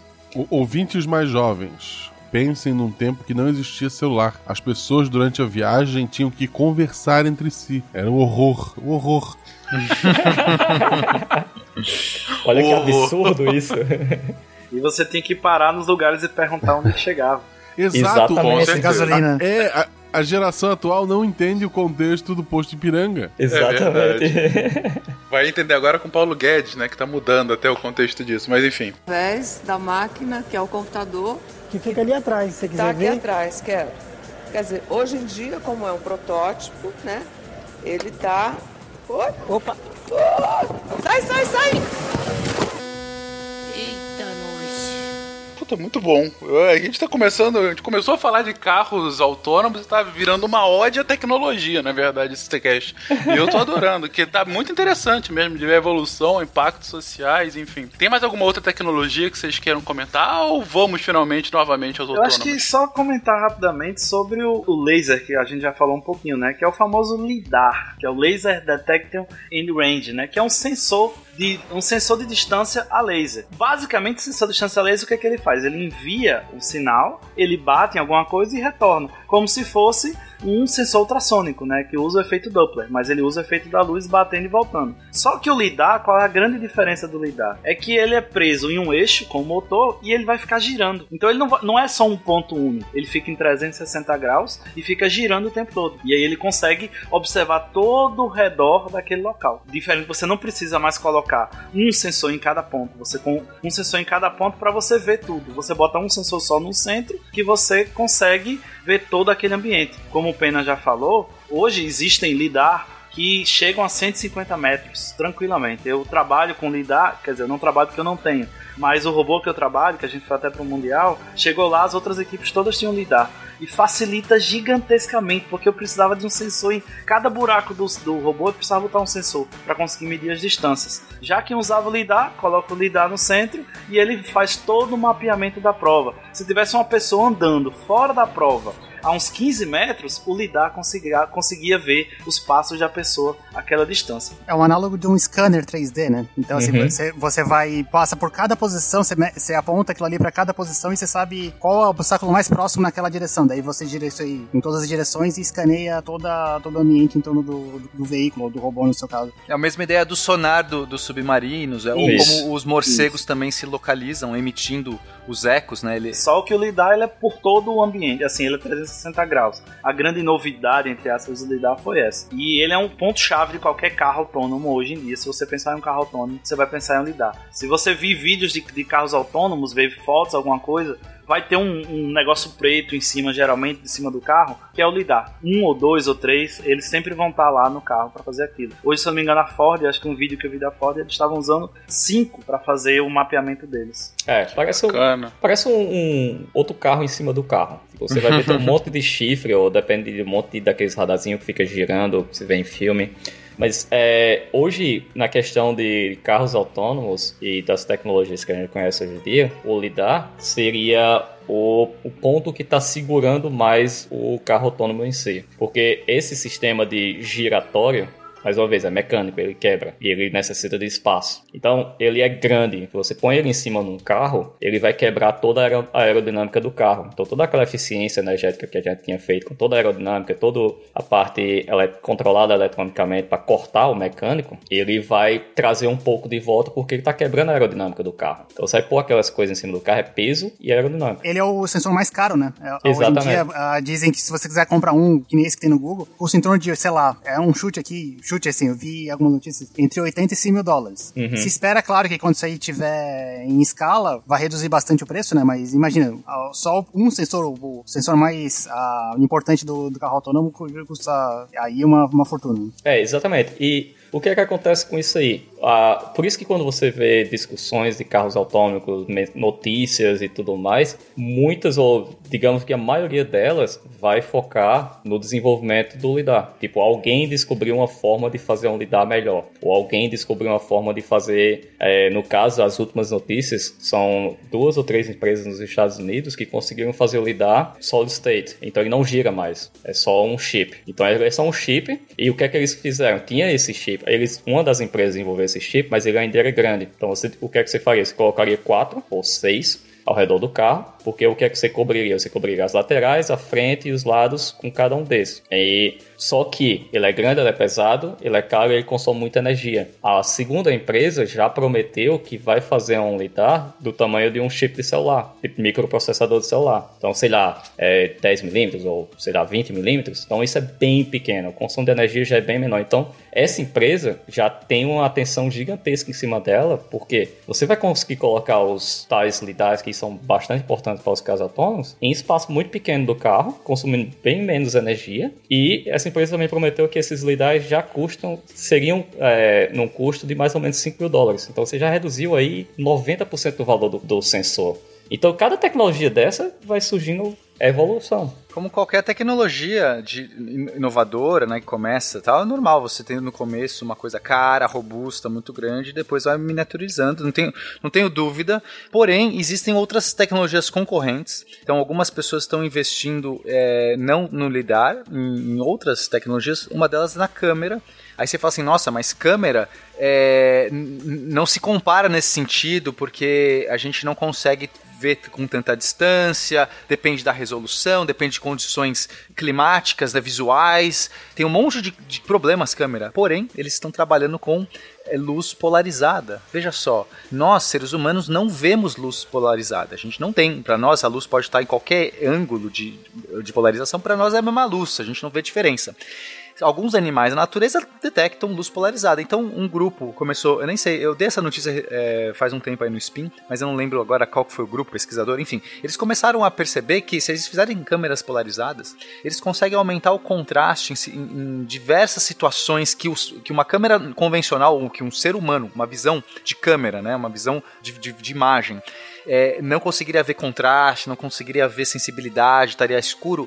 A luz polarizada ela gera altíssimos contrastes. E aí eles fizeram umas simulações e o ganho visual que esses veículos, se você colocar né, equipado com 10, 8, sei lá, 8, 10 câmeras de luz polarizada, consegue compensar absurdamente. Você consegue ter uh, um contraste, sei lá, uma pessoa atravessando a rua se torna um holofote comparado se você tivesse numa condição de visibilidade é, ruim e uma câmera convencional. Independentemente da tecnologia, o sensor é o limitador de hoje em dia. A distância que você consegue ver à frente é, é o limitador também da velocidade que o carro, que o carro autônomo pode ter. Né? Então, assim, se o sensor é, consegue ver 50 metros à frente ele não pode andar a uma velocidade, sei lá, muito maior do que 20 metros por segundo, que seria mais ou menos 60 km por hora. Agora, se você consegue ver muito mais à frente, você pode ter maiores velocidades, né? Algumas empresas estão dizendo que vai lançar um carros autônomos, mas a, com a condição que a velocidade vai ser bem baixa, porque daí ele tem mais tempo de detectar os obstáculos, né? E daí, se, claro, se o sensor conseguir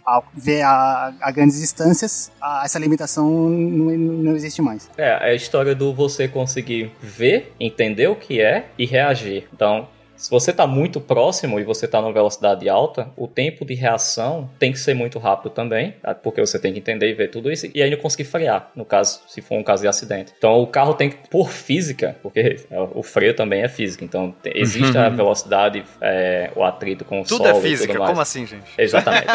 tudo que a gente está falando é física, tudo, tudo é isso é física, mas Basicamente é tipo, se você tá muito rápido e você não tem um espaço para frear, você pode ter o carro autônomo mais inteligente do mundo e não vai conseguir frear, porque uhum. não, vai, não vai ter espaço para isso. Então é exatamente isso que o Felipe tá falando.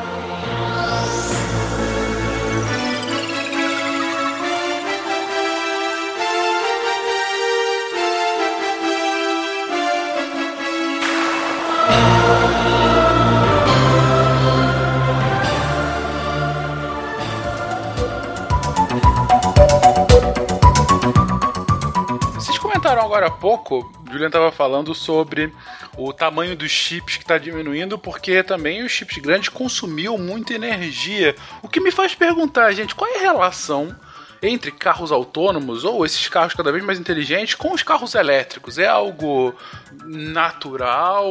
É, são só duas tendências em paralelo que estão se encontrando? Eu iria para a segunda opção e a primeira opção juntas. Eu acho que faz, faz sentido no sentido. No, nossa, faz sentido no sentido de que é, se você tem um sistema elétrico robusto, e se seu carro é movido a energia elétrica, você consegue capacitar muito mais fácil uma dezena de sensores e você integra tudo no sistema só. Porque tudo vai estar tá conversando elétrico, tudo está sendo alimentado elétrico. Quando você tem sistemas mecânicos ou né, um carro movido a explosão, você vai ter que ter uma interface, um, uns transdutores que vão converter informação de um para o outro. Isso causa desgaste, isso, isso tem aí né, peso e, e, enfim, peças a mais para você colocar na interface. Eu acho que se tá tudo elétrico, fica mais fácil de você integrar tudo. Mas não é necessário, não é absolutamente necessário. Não, é interessante esse ponto também, é, e faz total sentido E é aquela velha história. A gente tentou tirar o mecânico sempre, por mais que, que a mecânica, a engenharia mecânica tenha movido o mundo desde sempre, se você tira a parte mecânica, ela quebra menos. Então tem menos partes em movimento, menos partes com atrito entre uma e outra e menos partes é, sendo fabricadas. Então você tem menos problemas no seu carro. E como é elétrico, o que é que você precisa? Uma bateria, um cabo que liga até um motor que está ligado na roda e praticamente é isso, motor elétrico. Então você tem menos partes em movimento, menos partes quebrando. Mas também a chegada do, do carro elétrico, com a chegada do carro autônomo, tudo isso é, também está ligado à redução de emissão de poluentes. Porque o que é que acontece? A cada ano a gente precisa reduzir mais e mais a, a emissão de poluentes e a parte de combustão interna tem um limite. Então a gente, por mais que a gente consiga é, evoluir o motor de combustão elétrica, que a gente consiga evoluir a limpeza dos gases que saem desse motor é, de combustão interna, que está no escapamento. Muita gente antigamente tirava o catalisador do carro. Simplesmente, quando começou a, a surgir os catalisadores nos carros, as pessoas simplesmente tiravam porque falavam que aquilo ali era só dava problema, era muito caro, não sei o que, e ele simplesmente arrancava fora. Mas o que é que o catalisador faz? Ele limpa o gás que está saindo do, do motor. Ele quebra vários dos, dos gases tóxicos que saem do, do motor. Então, cada, cada dia mais, ou cada ano, a gente está implementando mais coisas no carro para que limpe mais e mais esse, esse gás que está saindo. Então, o combustível está ficando mais limpo, o carro está emitindo menos poluente. Só que vai chegar um ponto que você não consegue mais fazer isso. É aí que você entra com os carros híbridos, que aí você põe um motor elétrico para ajudar o motor a combustão para que você use menos e menos o motor a combustão. É, só tem uma pegadinha aí que a gente tem que tomar cuidado, porque hoje em dia a bateria está sendo o gargalo da, da questão eletrônica, né? A gente precisa, é, quando alguém conseguir resolver o problema das baterias, a gente vai, aí sim a gente vai ter uma revolução absurda porque é o que está segurando. Então, assim, hoje, além das baterias serem pesadas e você tem que dar carga e aquilo tem uma vida útil curta porque ela tem X ciclos e tal, ela também polui. Né? Depois, quando você, como você se desfaz dessas baterias, como você produz essas baterias. Então, é, eu, eu sou a favor de carros elétricos, acho que é o caminho, mas a gente tem que tomar cuidado que a gente tem que colocar no custo também do ambiente a produção e depois a, a, extinção, né, o, o, depósito dessas baterias. Eu concordo plenamente com você, Pena, e eu até já, já até falei isso num, num post no, no portal e em outro spin também. No nosso cast de baterias em si, a gente falou sobre isso. E só que o que é que acontece? As empresas e os próprios governos, eles vendem a tecnologia elétrica como a solução para o mundo. Só que poucos deles enfatizam o problema da bateria. Sim, é, eles estão escondendo isso, né? Exatamente. Eles primeiro eles querem convencer o público de que o carro elétrico é a solução, e enquanto isso, eles vão tentando achar uma solução para a bateria. Mas é, a parte social disso eu acho que vai ter. É, eu sou otimista. Eu, eu acho que isso vai acontecer. Tem boas iniciativas. É, eu, eu acho que sim, dá pra, né, teoricamente, quando a gente pensa de uma maneira livre, assim, é, dá para imaginar processos que você consegue armazenar energia que, que talvez sejam muito mais é, renováveis ou que, enfim, não, não, não tenha esse, essa vida útil tão curta. E, então acho que é uma questão de, de, de tempo só. É o que eu acho, né? A própria bateria tem várias tecnologias que impedem ela de ser usada em larga escala e para alguns usos Tipo, um dos problemas que os carros Teslas tinham antigamente, os primeiros e os carros elétricos, é que quando você põe é, carga muito alta, ou uso muito alto do, do, carro elétrico, sei lá, você quer fazer uma aceleração muito brusca, o carro não consegue manter essa velocidade por muito tempo porque a bateria superaquece. Uhum. E é a mesma coisa do seu celular. Se você está jogando no seu celular, depois Sim. de 15 minutos a bateria está muito quente. E é a mesma coisa com é, o carro. Sim. Imagina isso aí multiplicado por mil vezes o tamanho do, da bateria do seu celular para a bateria do carro. Sim. Não, e quanto mais quente, menos é eficiente a sua bateria também. Então aí você tem um desgaste maior, exato. Então tem vários pontos na bateria que ainda é problema e que tem que ser resolvido. E quanto a carros elétricos, uma coisa também que no Brasil até seria bom, mas por exemplo nos Estados Unidos muito da você tem que carregar essa bateria em algum lugar. Uhum. E se o sistema for a, a usina lá é movida a carvão, isso não Exato. ajuda tanto assim, né? É, exatamente. Então também é. tem, tem esse problema. É. Bom, gente fez um passeio muito interessante aqui sobre a evolução da, das tecnologias envolvidas no carro para a gente concluir justamente que os carros autônomos, que para muita gente que começou a ouvir esse episódio parecia muito Black Mirror, inclusive eu mesmo, são quase que uma coisa inexorável do futuro. É, é uma, um caminho para o qual a gente está trilhando cada vez mais. E é um ponto que o, Pedro trouxe lá, lá no início era falar sobre os níveis que tem esses carros autônomos. E imagino é o que? Nível de autonomia, Pedro? Explica um pouquinho pra gente. Isso, é. Os estudiosos, eles dividiram quando começou-se a falar em carros autônomos, se dividiu em cinco níveis principais de autonomia, para a gente falar o que é um carro autônomo ou não. Começando no nível zero, que é o carro comum, o carro meu Fusquinha, meu Fuscão preto, na verdade. Ele era um carro de nível zero, sem nenhum tipo de automação. Tudo era é, mecânico. Na mão. Tudo na mão. Mas aí você já pode colocar injeção eletrônica, direção sem, sem assistência, elas já eram consideradas, ainda é do nível zero. Uhum. O nível 1 já é quando você tem algum controle do carro, como a gente já falou do controle do cruzeiro adaptativo, né? o Cruise Control. Já é considerado nível 1, ou também aqueles carros que hoje já vem com aquele auxílio de estacionamento, que você bota o carrinho parado lá, aperta um botão e ele estaciona automaticamente para você. Mas nesse tipo de nível, no nível 1, o ser humano ainda controla a direção e aceleração, a base, você acelerar ou frear o carro. Ou seja, são periféricos assim que, o, que o, a máquina controla, beleza. É, no nível 2, a gente chama de automação meio que parcial, porque sua mão não necessariamente vai estar fora do volante, mas é, você tem que estar tá prestando atenção em tudo que ele faz. Os carros da Tesla, os primeiros pilotos automáticos da Tesla, eles já eram de 2014, mais ou menos, ele já tinha essa automação parcial. O motorista ainda tem controle sobre o carro, mas em certas condições ele pode deixar que o carro assuma pedais e acelere ou desacelere por ele. Entendi, entendi. Então já está fazendo isso, mas você ainda pode entrar e assumir no lugar. É tipo você colocar no modo automático e no modo manual, assim. Eu cheguei a fazer um test drive desse carro. Um caso que ele não pegava, por exemplo, é sinal vermelho. Você era responsável ainda por parar no sinal vermelho. aí então, assim, tá ele é parcial, ele vai, vai, certinho, ele chega até o semáforo, mas aí você, você tá relativamente ligado para parar no semáforo. Entendi, entendi. E aí, Pedro? Já o nível 3 é uma a chamada automação condicional é que você já deixa o carro fazer mais alguma coisa. Ele vai dirigir e, se for necessário, o sistema vai avisar você que você precisa tomar uma decisão. Ele vai já dar ruim. É, ele já pode mudar de faixa. Ele já vi um vídeo bem famoso que é um carro autônomo que está numa estrada e ele percebe a certa distância que um carro vai frenar e que um carro, um carro fez uma ultrapassagem legal e ele já começa a frear automaticamente e, e, e evita o acidente. A, sei lá, a questão de segundos antes do que o carro da frente começou a frear. Mas ainda se precisa do humano. E não é toda decisão que ele consegue tomar. E aí o novo Tesla, ele já tem essa, essa tecnologia, que é o nível 3. Já o nível 4 não precisa do humano. Só em situações extremamente complicadas, como a do que o, o Pena falou na abertura. em algumas decisões bem específicas. E nesse caso, o ser humano pode pedir, não, eu quero dirigir. Um exemplo que a gente, se alguém lembra ainda do filme Eu Robô, o, o carro era autônomo, mas chegou uma hora que o, o Will Smith ele pediu, não, me dê a direção que ele ia começar a fazer é, uma direção bem perigosa para conseguir fugir dos outros robôs e ele tomou total. É, ele ainda tinha acesso ao volante e aos pedais, ele conseguiu dirigir normalmente. Mas não é mais necessário humano. Nesse tipo de carro não é necessário mais. Nem o filme. O filme também não é necessário. Acabo concordando também.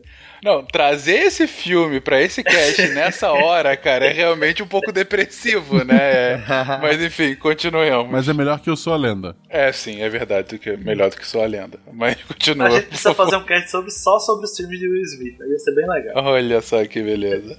E o último nível é o nível 5. É o nível dos sonhos para mim, e acho que pra maioria de nós. É aquele nível que você vai entrar no carro, você vai sentar numa cadeira, não tem mais, tipo, não vai ser essa divisão que a gente pensa hoje que você tem dois bancos na frente e três bancos atrás. Você vai ter cinco, os bancos um virado pro outro. Você não precisa mais de motorista. Não vai ter mais pedal, não vai ter mais volante, não vai ter mais nada. Vai ser tudo autônomo. O carro não, não precisa nem ter mais vidros transparentes para você ver a estrada. Você pode colocar uma tela de LCD, assistir um filme ou fazer uma reunião dentro do carro. É o nível 5, é a automação total que a gente precisa, que é que se pretende chegar a, um, a, um, a, a pouco tempo. Né? O nível 4 é aquele que em 2021 foi prometido por algumas empresas e se chegaria a esse carro do nível 4. Já existem esses carros em teste. Ah, a minha previsão era, do, era nível 5, tá? Era nível 4. Eu pensei Ah, que era o nível entendi. 5 no começo, mas realmente é o nível 4. E esse Beleza. carro, já existem desses carros em teste hoje em dia. Você, nos Estados Unidos você tem toda uma política de testes, você tem que ter os motoristas especiais, que tem que tirar uma carteira para fazer esse teste. Não, mas assim, em termos de tecnologia, gente, o nível 4 pro nível 5 é a mesma coisa. A diferença que eu isso. vejo é só uma questão de legalidade, de, Exatamente. de sociedade. É a sociedade decidindo, podemos ou não, porque em termos de, de tecnologia, o, nível 4 não precisa. E o nível 5 não precisa e você pode tirar o volante. Só um comentário sobre o nível 5, é que acho que só no nível 5 vai poder realmente o carro se mover sem ninguém dentro do carro. Sim, Isso, isso, Isso. Mas eu digo, o 4 já poderia, em princípio. Sim, sim, com certeza. Mas não vai fazer por uma questão de legalidade. e É, não, não é uma questão técnica, é uma questão político-burocrática, vamos colocar assim. Inclusive, se você for pensar, a divisão entre 3, 4 e 5, ele é um meio que sobrepõe o outro. Sim, até verdade. certo ponto. Tipo, no nível 3, esse BMW ah, 7, série 7, ele é aquele carro que você chega num estacionamento garagem, vamos dizer assim, e você sai do carro, aperta um botão, o carro sai procurando estacionamento sozinho. Até 10 km por hora, ele acha o estacionamento ele para. Quando você quer é, pegar o carro de volta, você simplesmente aperta o botão da chave lá e o carro vem até você. Então ele meio que sobrepõe essa parte do 4 e do 5 na parte do carro dirigir só. Então eles já estão começando a colocar isso junto. E tipo, o nível 5, o pessoal tava falando que não os bancos vão ser diferentes. A Volvo, ela anunciou um conceito de carro que o carro em si, por dentro, ele parece uma suíte de primeira classe de avião. Então tem uma poltrona gigante lá que ela deita, você tem a mesinha para você trabalhar. Então ela é como se fosse viagens longas ou uma poltrona de avião. Eu sou contra. É, o, o que eu espero é que surja nesse nível 5 carros de um único assento, pequenos, porque. Porra, a gente tá tentando melhorar a vida de todo mundo, aí os caras vão resolver fazer umas banheiras gigantes pra 10 pessoas É. e não vai ter ninguém, porque, gente, no dia a dia quem anda carro é uma pessoa por carro. Essa banheira gigante pode ser literalmente uma banheira. Pode ser uma banheira, exatamente. Meu medo disso tudo é que vai diminuir o número de ouvintes de podcast, né? É. Sim, Ele vai certamente. estar com fone de ouvido dele, cada um vai estar escutando o seu. Hoje em dia, todo mundo já anda com seu fone de ouvido. Não, mas ele vai poder ver Netflix, por exemplo. Vai, é, já vai ter Netflix, YouTube, a gente vai ter que migrar pro YouTube pra ficar vendo. E aí, galerinha, indo pro trabalho? Através da máquina, que é o computador, Que fica ali atrás, se você quiser tá aqui ver. atrás, quero. Quer dizer, hoje em dia, como é um protótipo, né? Ele tá. Opa, Sai, sai, sai! Só, só um comentário sobre o nível 3 é que muita gente aqui tá ah, querendo é- essa transição entre. Assim, o, ve- o veículo é autônomo, mas ele te avisa a hora que você, te- que você tem que pegar o controle. De isso não é uma coisa que ainda não. Enfim, a- essa transição é problemática e estão pensando mesmo- mais meio que pular a- esse nível 3. Então, assim. Existe um ca- caso desse nível, mas assim, o nível de automação é 3, mas estão tentando se evitar que, ou ainda estão estudando como que é feita essa transição. Porque, enfim, você tá lá no no meio de uma rodovia a 100 km por hora, aí do nada o, o- o carro fala, não, agora você que tem que dirigir. Dirija aí, assume essa aí. Larga o livro, pega, pega o volante. É uma linha muito tênue entre a responsabilidade. Então, muitos países ainda estão tendo problemas em como regularizar isso aí, ou como fazer com que a, a inteligência artificial, ou como controlar a inteligência artificial entre o carro e, e a, a infraestrutura, e o ser humano, quem vai ter a responsabilidade, o que é que vai ser, até que ponto, como desenvolver essa inteligência artificial. Não, mas é, é, o dilema também da questão do, de emprego, eu acho que vai ser muito forte, porque o carro sem autônomo vai desempregar como nunca se desempregou. É, é- é só se a gente pensar em caminhoneiros. Por que, que você tem uma empresa de caminhão que depende de um ser humano que pode. que tem que ficar virando jornada, ali não sei o que, tomando drogas ali pra conseguir entregar e tal, cara. E já é claro e definido e acordado entre todas as empresas que os primeiros carros autônomos vão ser caminhões. Sim, Isso aí sim. já, já foi acordado que a primeira introdução ao uso público, entre aspas, será com caminhão. Mas é, é o lógico, né? Digo, você parar, foi o que o Pena falou, você parar pra pensar, é, é um emprego que tem uma função social super importante aqui pro Brasil, mais do que tudo, né? Dado que a gente tem essa ma- malha ferroviária pífia, mas é um emprego que, com a tecnologia adequada, com a tecnologia avançada o suficiente, ela, assim, vai ser substituída pela tecnologia e vai ser substituída por um é, com um ganho de eficiência absurdo. Você, além de ser mais barato, né? Com questão de, de preço. Assim, claro, no início é mais caro, depois acaba ficando mais barato. Mas tem a questão de que você não precisa mais parar o caminhão, né, gente? Você não precisa, o cara não precisa mais dormir. Imagina, uma viagem, um, um cara, ele pode eh, andar o que 10, 12 horas por dia. Você vai no mínimo dobrar, talvez até triplicar a quantidade de, quilômetros rodados daquele caminhão. Entendeu? Então, assim, vai ter. É, é, é muito óbvio o uso para logística, né? E, e aí, se você for entrar em, em transporte é, em cidades, né? Como se a gente estava colocando Uber, táxi e tudo mais, mesmo vai pro mesmo caminho, né? Pô, se já foi. É, é, as consequências sociais disso são muito interessantes, né? E por interessantes eu digo aterradoras em algum ponto. Aterradoras, uhum. assim, a gente, claro, vai chegar um ponto que a gente vai ter que se acostumar com isso e tal. Mas o processo de mudança claramente não vai ser fácil. Gente, a introdução do Uber já causou convulsão social em várias cidades do mundo. em algumas é, o Uber é proibido de existir. O Uber, que são que é um táxi com uma cor diferente e com uma licença diferente ou sem licença. É, imagina você falar assim, ok, a partir de agora eu não preciso nem de motorista. Eu tenho aqui um carro que vai fazer exatamente. Porque o que o, o seu usuário quer não é o cara para ficar conversando contigo. Ele quer o transporte. Ele quer se locomover do ponto A pro ponto B, independente de quem vai fazer isso para ele. Dizem as más línguas que o Uber ele tá só usando os motoristas hoje, hoje em dia, né, para treinar entre aspas a sua rede de caminhos, né? No futuro, com seus carros autônomos e com toda a big data que eles têm de transporte, de ir para onde ir, qual o melhor caminho no melhor horário, ele vai pegar todos esses dados que ele já tem dos seus motoristas hoje em dia e vai jogar na sua rede neural, na sua rede inteligente para os carros autônomos. Então, muita gente diz que isso que eles fazem hoje é só, um, é só uma fase inicial do Uber só para pegar esses dados. E no futuro vai jogar todo mundo fora. Certamente. Isso aí não é má língua, não. É, isso aí tá... Não é mais língua, não. Isso é claro. Eles, eles são um dos maiores investidores nos carros autônomos. É a Uber e a Lyft. Nos Estados Unidos, eles são dos principais. Que é exatamente isso que eles querem. Porque quanto mais adiam a introdução do autônomo, ou cada acidente que ocorre, que eles precisam parar o estudo ou adiar isso é, a introdução do carro autônomo é prejuízo anual que eles estão deixando de ter, ou que eles estão tendo. Então, se você pensar que o maior custo do Uber hoje, claramente, é o motorista, ou eles querem tirar isso o mais rápido possível. Então, eles estão investindo muito alto na parte de desenvolvimento de tecnologia autônoma e eles são um dos grandes é, influenciadores nas leis e nas regulamentações porque eles querem isso. É, é o maior custo dele hoje, né? E as duas empresas dão prejuízo, né? Então, assim, é, é exatamente. a esperança deles para ter lucro eventualmente. É, é verdade.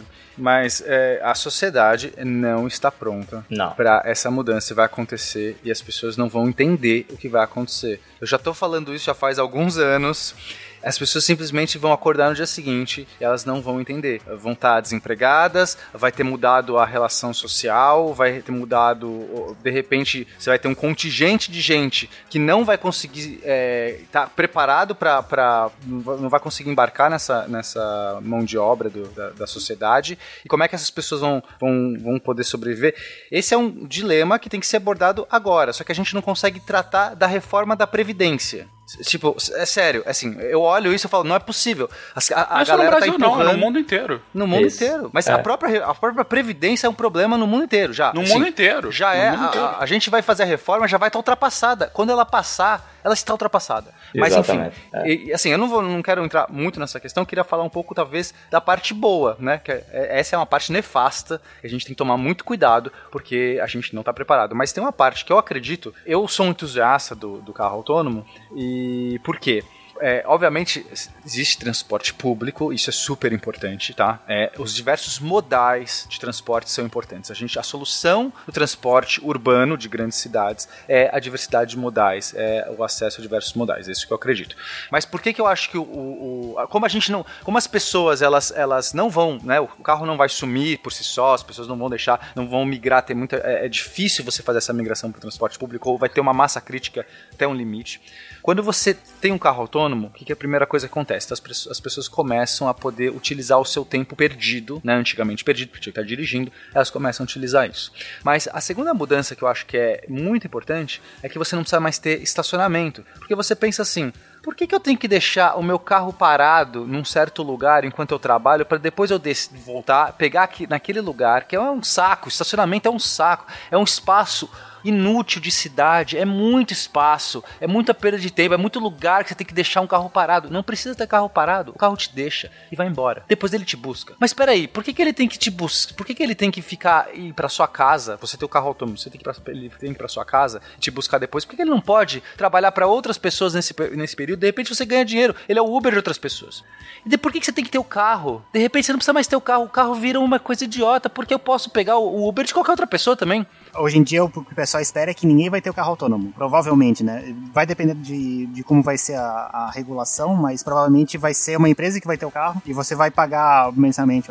Exato, é mais barato do que eu ter que ter um estacionamento para ter um carro que fica lá. Mesmo que eu comece a ter essa liberdade, não precisa. Aí a- o status que o carro tem hoje, de você possuir, não sei o quê, as pessoas não. Espero, né? Esse é o meu sonho. Esse- por isso que eu tô acreditando no carro autônomo, porque eu tô visualizando essa sociedade. Então, essa posse do carro em si se torna idiota. O carro é o carro compartilhado. E aí você precisa de menos carros para atender essa galera, né? Porque você não vai ter que tanto estar. Primeiro, tira o estacionamento. Tira a zona de estacionamento, não tem que ter mais isso. Não precisa. Você para o carro, deixa o cara e, e- e segue. Só de você tirar estacionamento na cidade como São Paulo, Fencas, é absurdo a quantidade de vias e de lugares que você tem que ter abarcar esses carros. Então aí já muda, muda tudo. Segundo, os carros. Outra coisa que eu acho muito importante é a comunicação dos carros. No momento que você tiver todos, ou grande maioria de carros autônomos, eles se conversam. O que, que acontece? Né? Eles, eles sabem, se detectam, eles falam: opa, para um pouquinho que eu vou passar você tira os faróis, ou a necessidade de ter faróis ineficientes, porque você tem que ter lá o farol, às vezes não tem carro passando, mas está lá fechado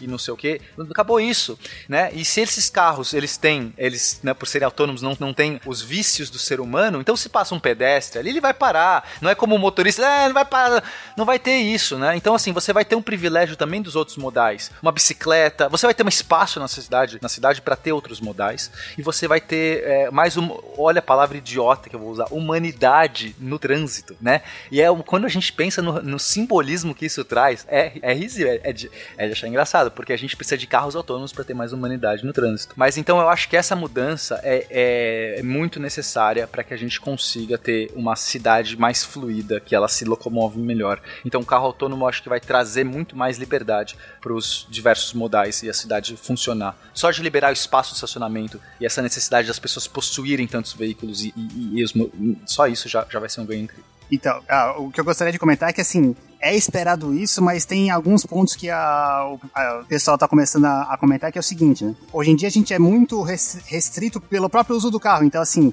você matricula seu filho perto da onde no caminho do seu trabalho etc. E quando você tem carros autônomos, você pode dirigir muito mais. Então, assim, vai- pode ser que eu pegue um emprego e a 200 quilômetros da, da, onde, da onde eu moro e faça esse, esse caminho todo dia. Então, assim, a- hoje em dia você anda X, você anda, sei lá, uma certa distância, e é assim, tem algumas estimativas que você- as pessoas podem andar três, quatro vezes mais. E, e- e nesse ínterim que tem ca- carros autônomos e carros dirigidos por, por humanos ou pela gente, pela gente, isso pode inclusive piorar o congestionamento. Então, ah, é difícil fazer qualquer predição, mas ah, tem um outro lado aí que a gente tem que que tem que ser considerado. Concordo com você, concordo com você. É, a gente tem que tomar cuidado também com essa ilusão, né? Não vai ser uma chave, né? Vai ter um processo. tá? Eu, eu vi sobre esse estudo, eles estavam testando agora. Eles falam assim: imagina que você pode receber táxi, você, né, um mês de táxi de graça pra você. É, eles estavam fazendo esse, esse estudo justamente assim. E aí eles estão tentando analisar comportamento. Será que essas pessoas que, que no, no dia a dia andam X quilômetros aumentariam a, a- sua locomoção? Porque agora tem táxi de graça? Eu vi um spin notícia sobre isso, que eles, eles pagaram um chofer pra um pessoal durante uma semana. Assim, ó, o chofer tá aqui, ó, faz o que você quiser. Você pode chamar, manda buscar teu amigo e te levar pra casa, enfim, fazer compra. E, a, e na, na conclusão daquele estudo que a, a distância total ah, dobrou. Pensemos entre a gente mesmo. É, quantas vezes vocês deixaram de ir para algum lugar porque vocês tinham que procurar estacionamento ou porque vocês ficariam presos no trânsito? Se vocês não tivessem que procurar estacionamento ou pagaria estacionamento. Ah, eu vou, eu vou de bike. Ah, seu caso é diferente. Eu, eu- eu só, eu só ando de bicicleta assim, no São Paulo. Eu, eu também. Eu não dirijo basicamente. Então, realmente, eu só Pensando uso entre as pessoas que dirigem. Vocês dois são, são o lado verde da coisa. Mas pensando em pessoas que dirigem, quantas vezes vocês deixaram de ir pra algum lugar porque vocês viriam que era um saco procurar estacionamento nesse lugar? Ou que não teria estacionamento nesse lugar? Várias vezes eu tentei, mas eu sou casado e falhei em todas elas. Teve que ir do mesmo jeito. Mas, tipo assim, eu, exemplo próprio, eu iria muito mais vezes ao centro da cidade, que eu adoro o centro de Melbourne, se eu não tivesse de procurar estacionamento lá. Eu me irrito muito porque eu passo 30 minutos mais ou menos procurando a porra de um estacionamento. Então, se eu não tivesse que ir achar o estacionamento, eu iria bem mais vezes lá. E é exatamente o que esse estudo tá mostrando, entendeu? Ó, mas, mas aí agora, agora você já me deu um dado interessante, Julian. Desculpa te cortar. Porque se a pessoa também perde tempo estacionando, ela, a gente tem que contar que esse tempo vai estar reduzindo, Exatamente. né? Porque você não precisa mais estacionar.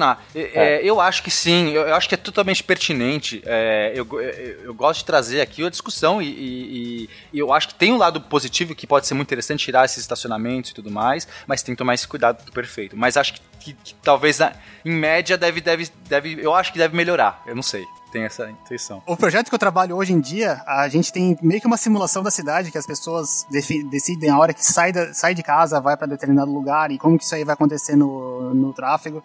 E aí é uma das coisas que a gente está colocando é colocar o modelo de estacionamento, né? É, E ver qual que é o efeito do... Quanto tempo o pessoal gasta em estacionamento, qual, que seria... O que, que aconteceria se você pudesse aumentar o número de vagas, aumentar o preço, enfim, o que o Pera falou faz todo sentido. Ah, exato. Aqui já acontece isso. Então, durante o dia você paga, sei lá, 30 dólares a hora. À noite você paga 15 dólares a hora. Nos estacionamentos lá, que é pra evitar que você vá. É, não, e tem, tem cidades ainda com, com umas estratégias mais ousadas, não só em estacionamento, mas como pedágio interno, né?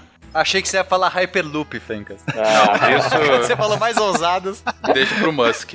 Não, eu digo mais ousado de um ponto de vista de, de, de controle de tráfego. Por exemplo, Sim, sim. São, São Paulo Paulo. adotou o rodízio, né? Tanto de um ponto de uma justificativa ambiental quanto do próprio trânsito, e esse rodízio tem mais de 20 anos já, né? Mas você sabe que isso aí gerou um outro problema, né? Sim, você tem um maior, mais carros para ter placas diferentes. Isso. Carros velhos. Carros mais velhos que poluem mais. Exatamente. Mas então, teve isso aqui em São Paulo com, como rodízio, que é uma das poucas cidades do país. Eu não sei se tem outra cidade no país que tem um, um estima de rodízio como São Paulo. Mas uh, você tem cidades ao redor do mundo com, com um pedágio interno, em que você, para chegar a determinado local, sei lá, pra eu vir. É como se aqui em São Paulo, gente, eu colocasse pedágio para quem fosse entrar no centro da cidade.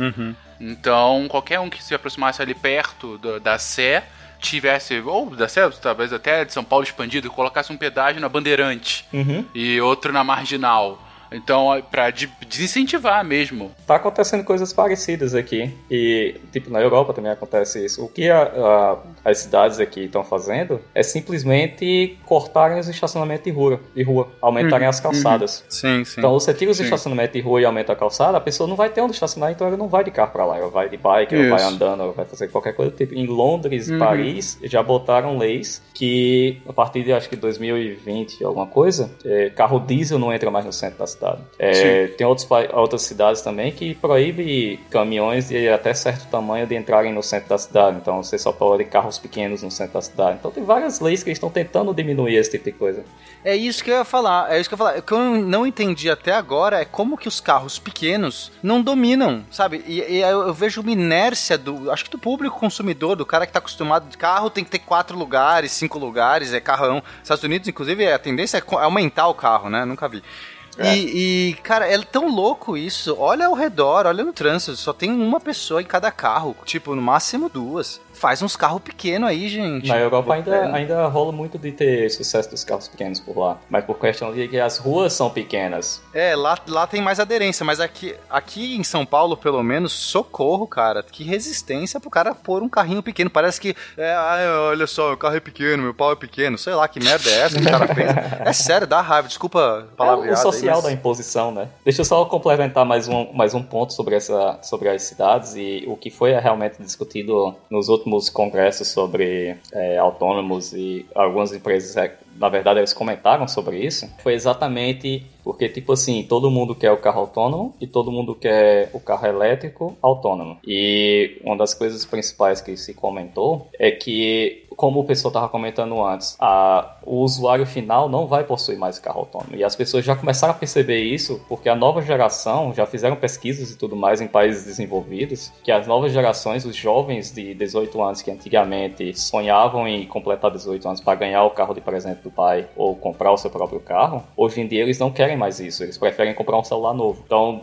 é, esse, essa mentalidade já está mudando. As pessoas não querem mais ter seu próprio carro e as empresas já estão percebendo isso. E já saiu várias pesquisas com relação a isso. E tem, tem publicamente essas pesquisas até. Isso do jovem só, de né, só é sempre bom a gente ressaltar. Enfim, tem sim essa mudança de mentalidade, sem dúvida alguma, é uma questão geracional, mas a gente não pode nunca esquecer que tem uma questão ainda mais profunda com relação a isso, que é a geração atual, essa geração hoje de 20, 30 anos, é a primeira geração da história moderna que tem menos poder de compra do isso. que a geração anterior. É, impressionante. Então, assim, é a primeira geração em que os filhos têm menos dinheiro do que os pais.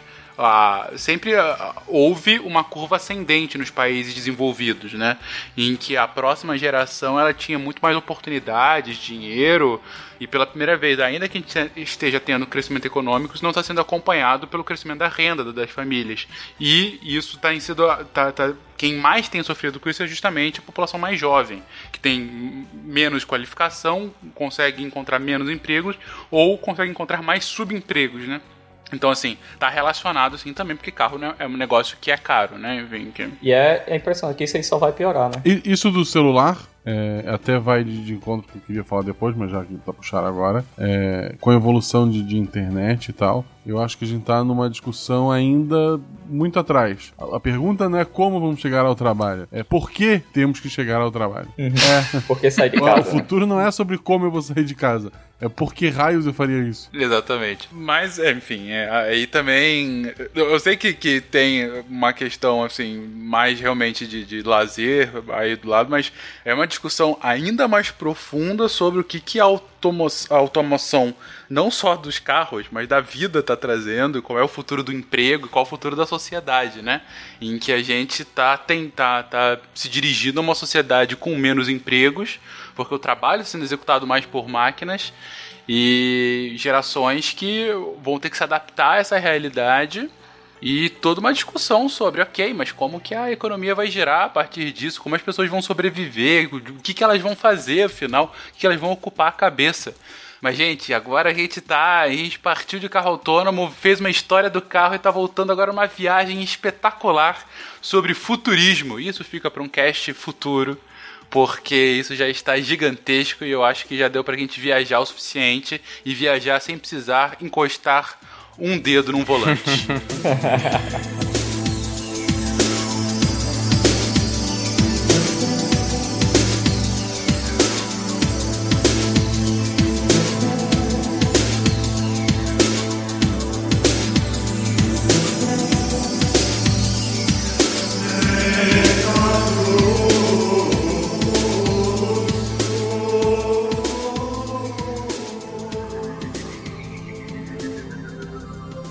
Se a ciência não for divertida, tem alguma coisa errada. Tem que ser divertida. A coisa mais divertida que tem é a ciência.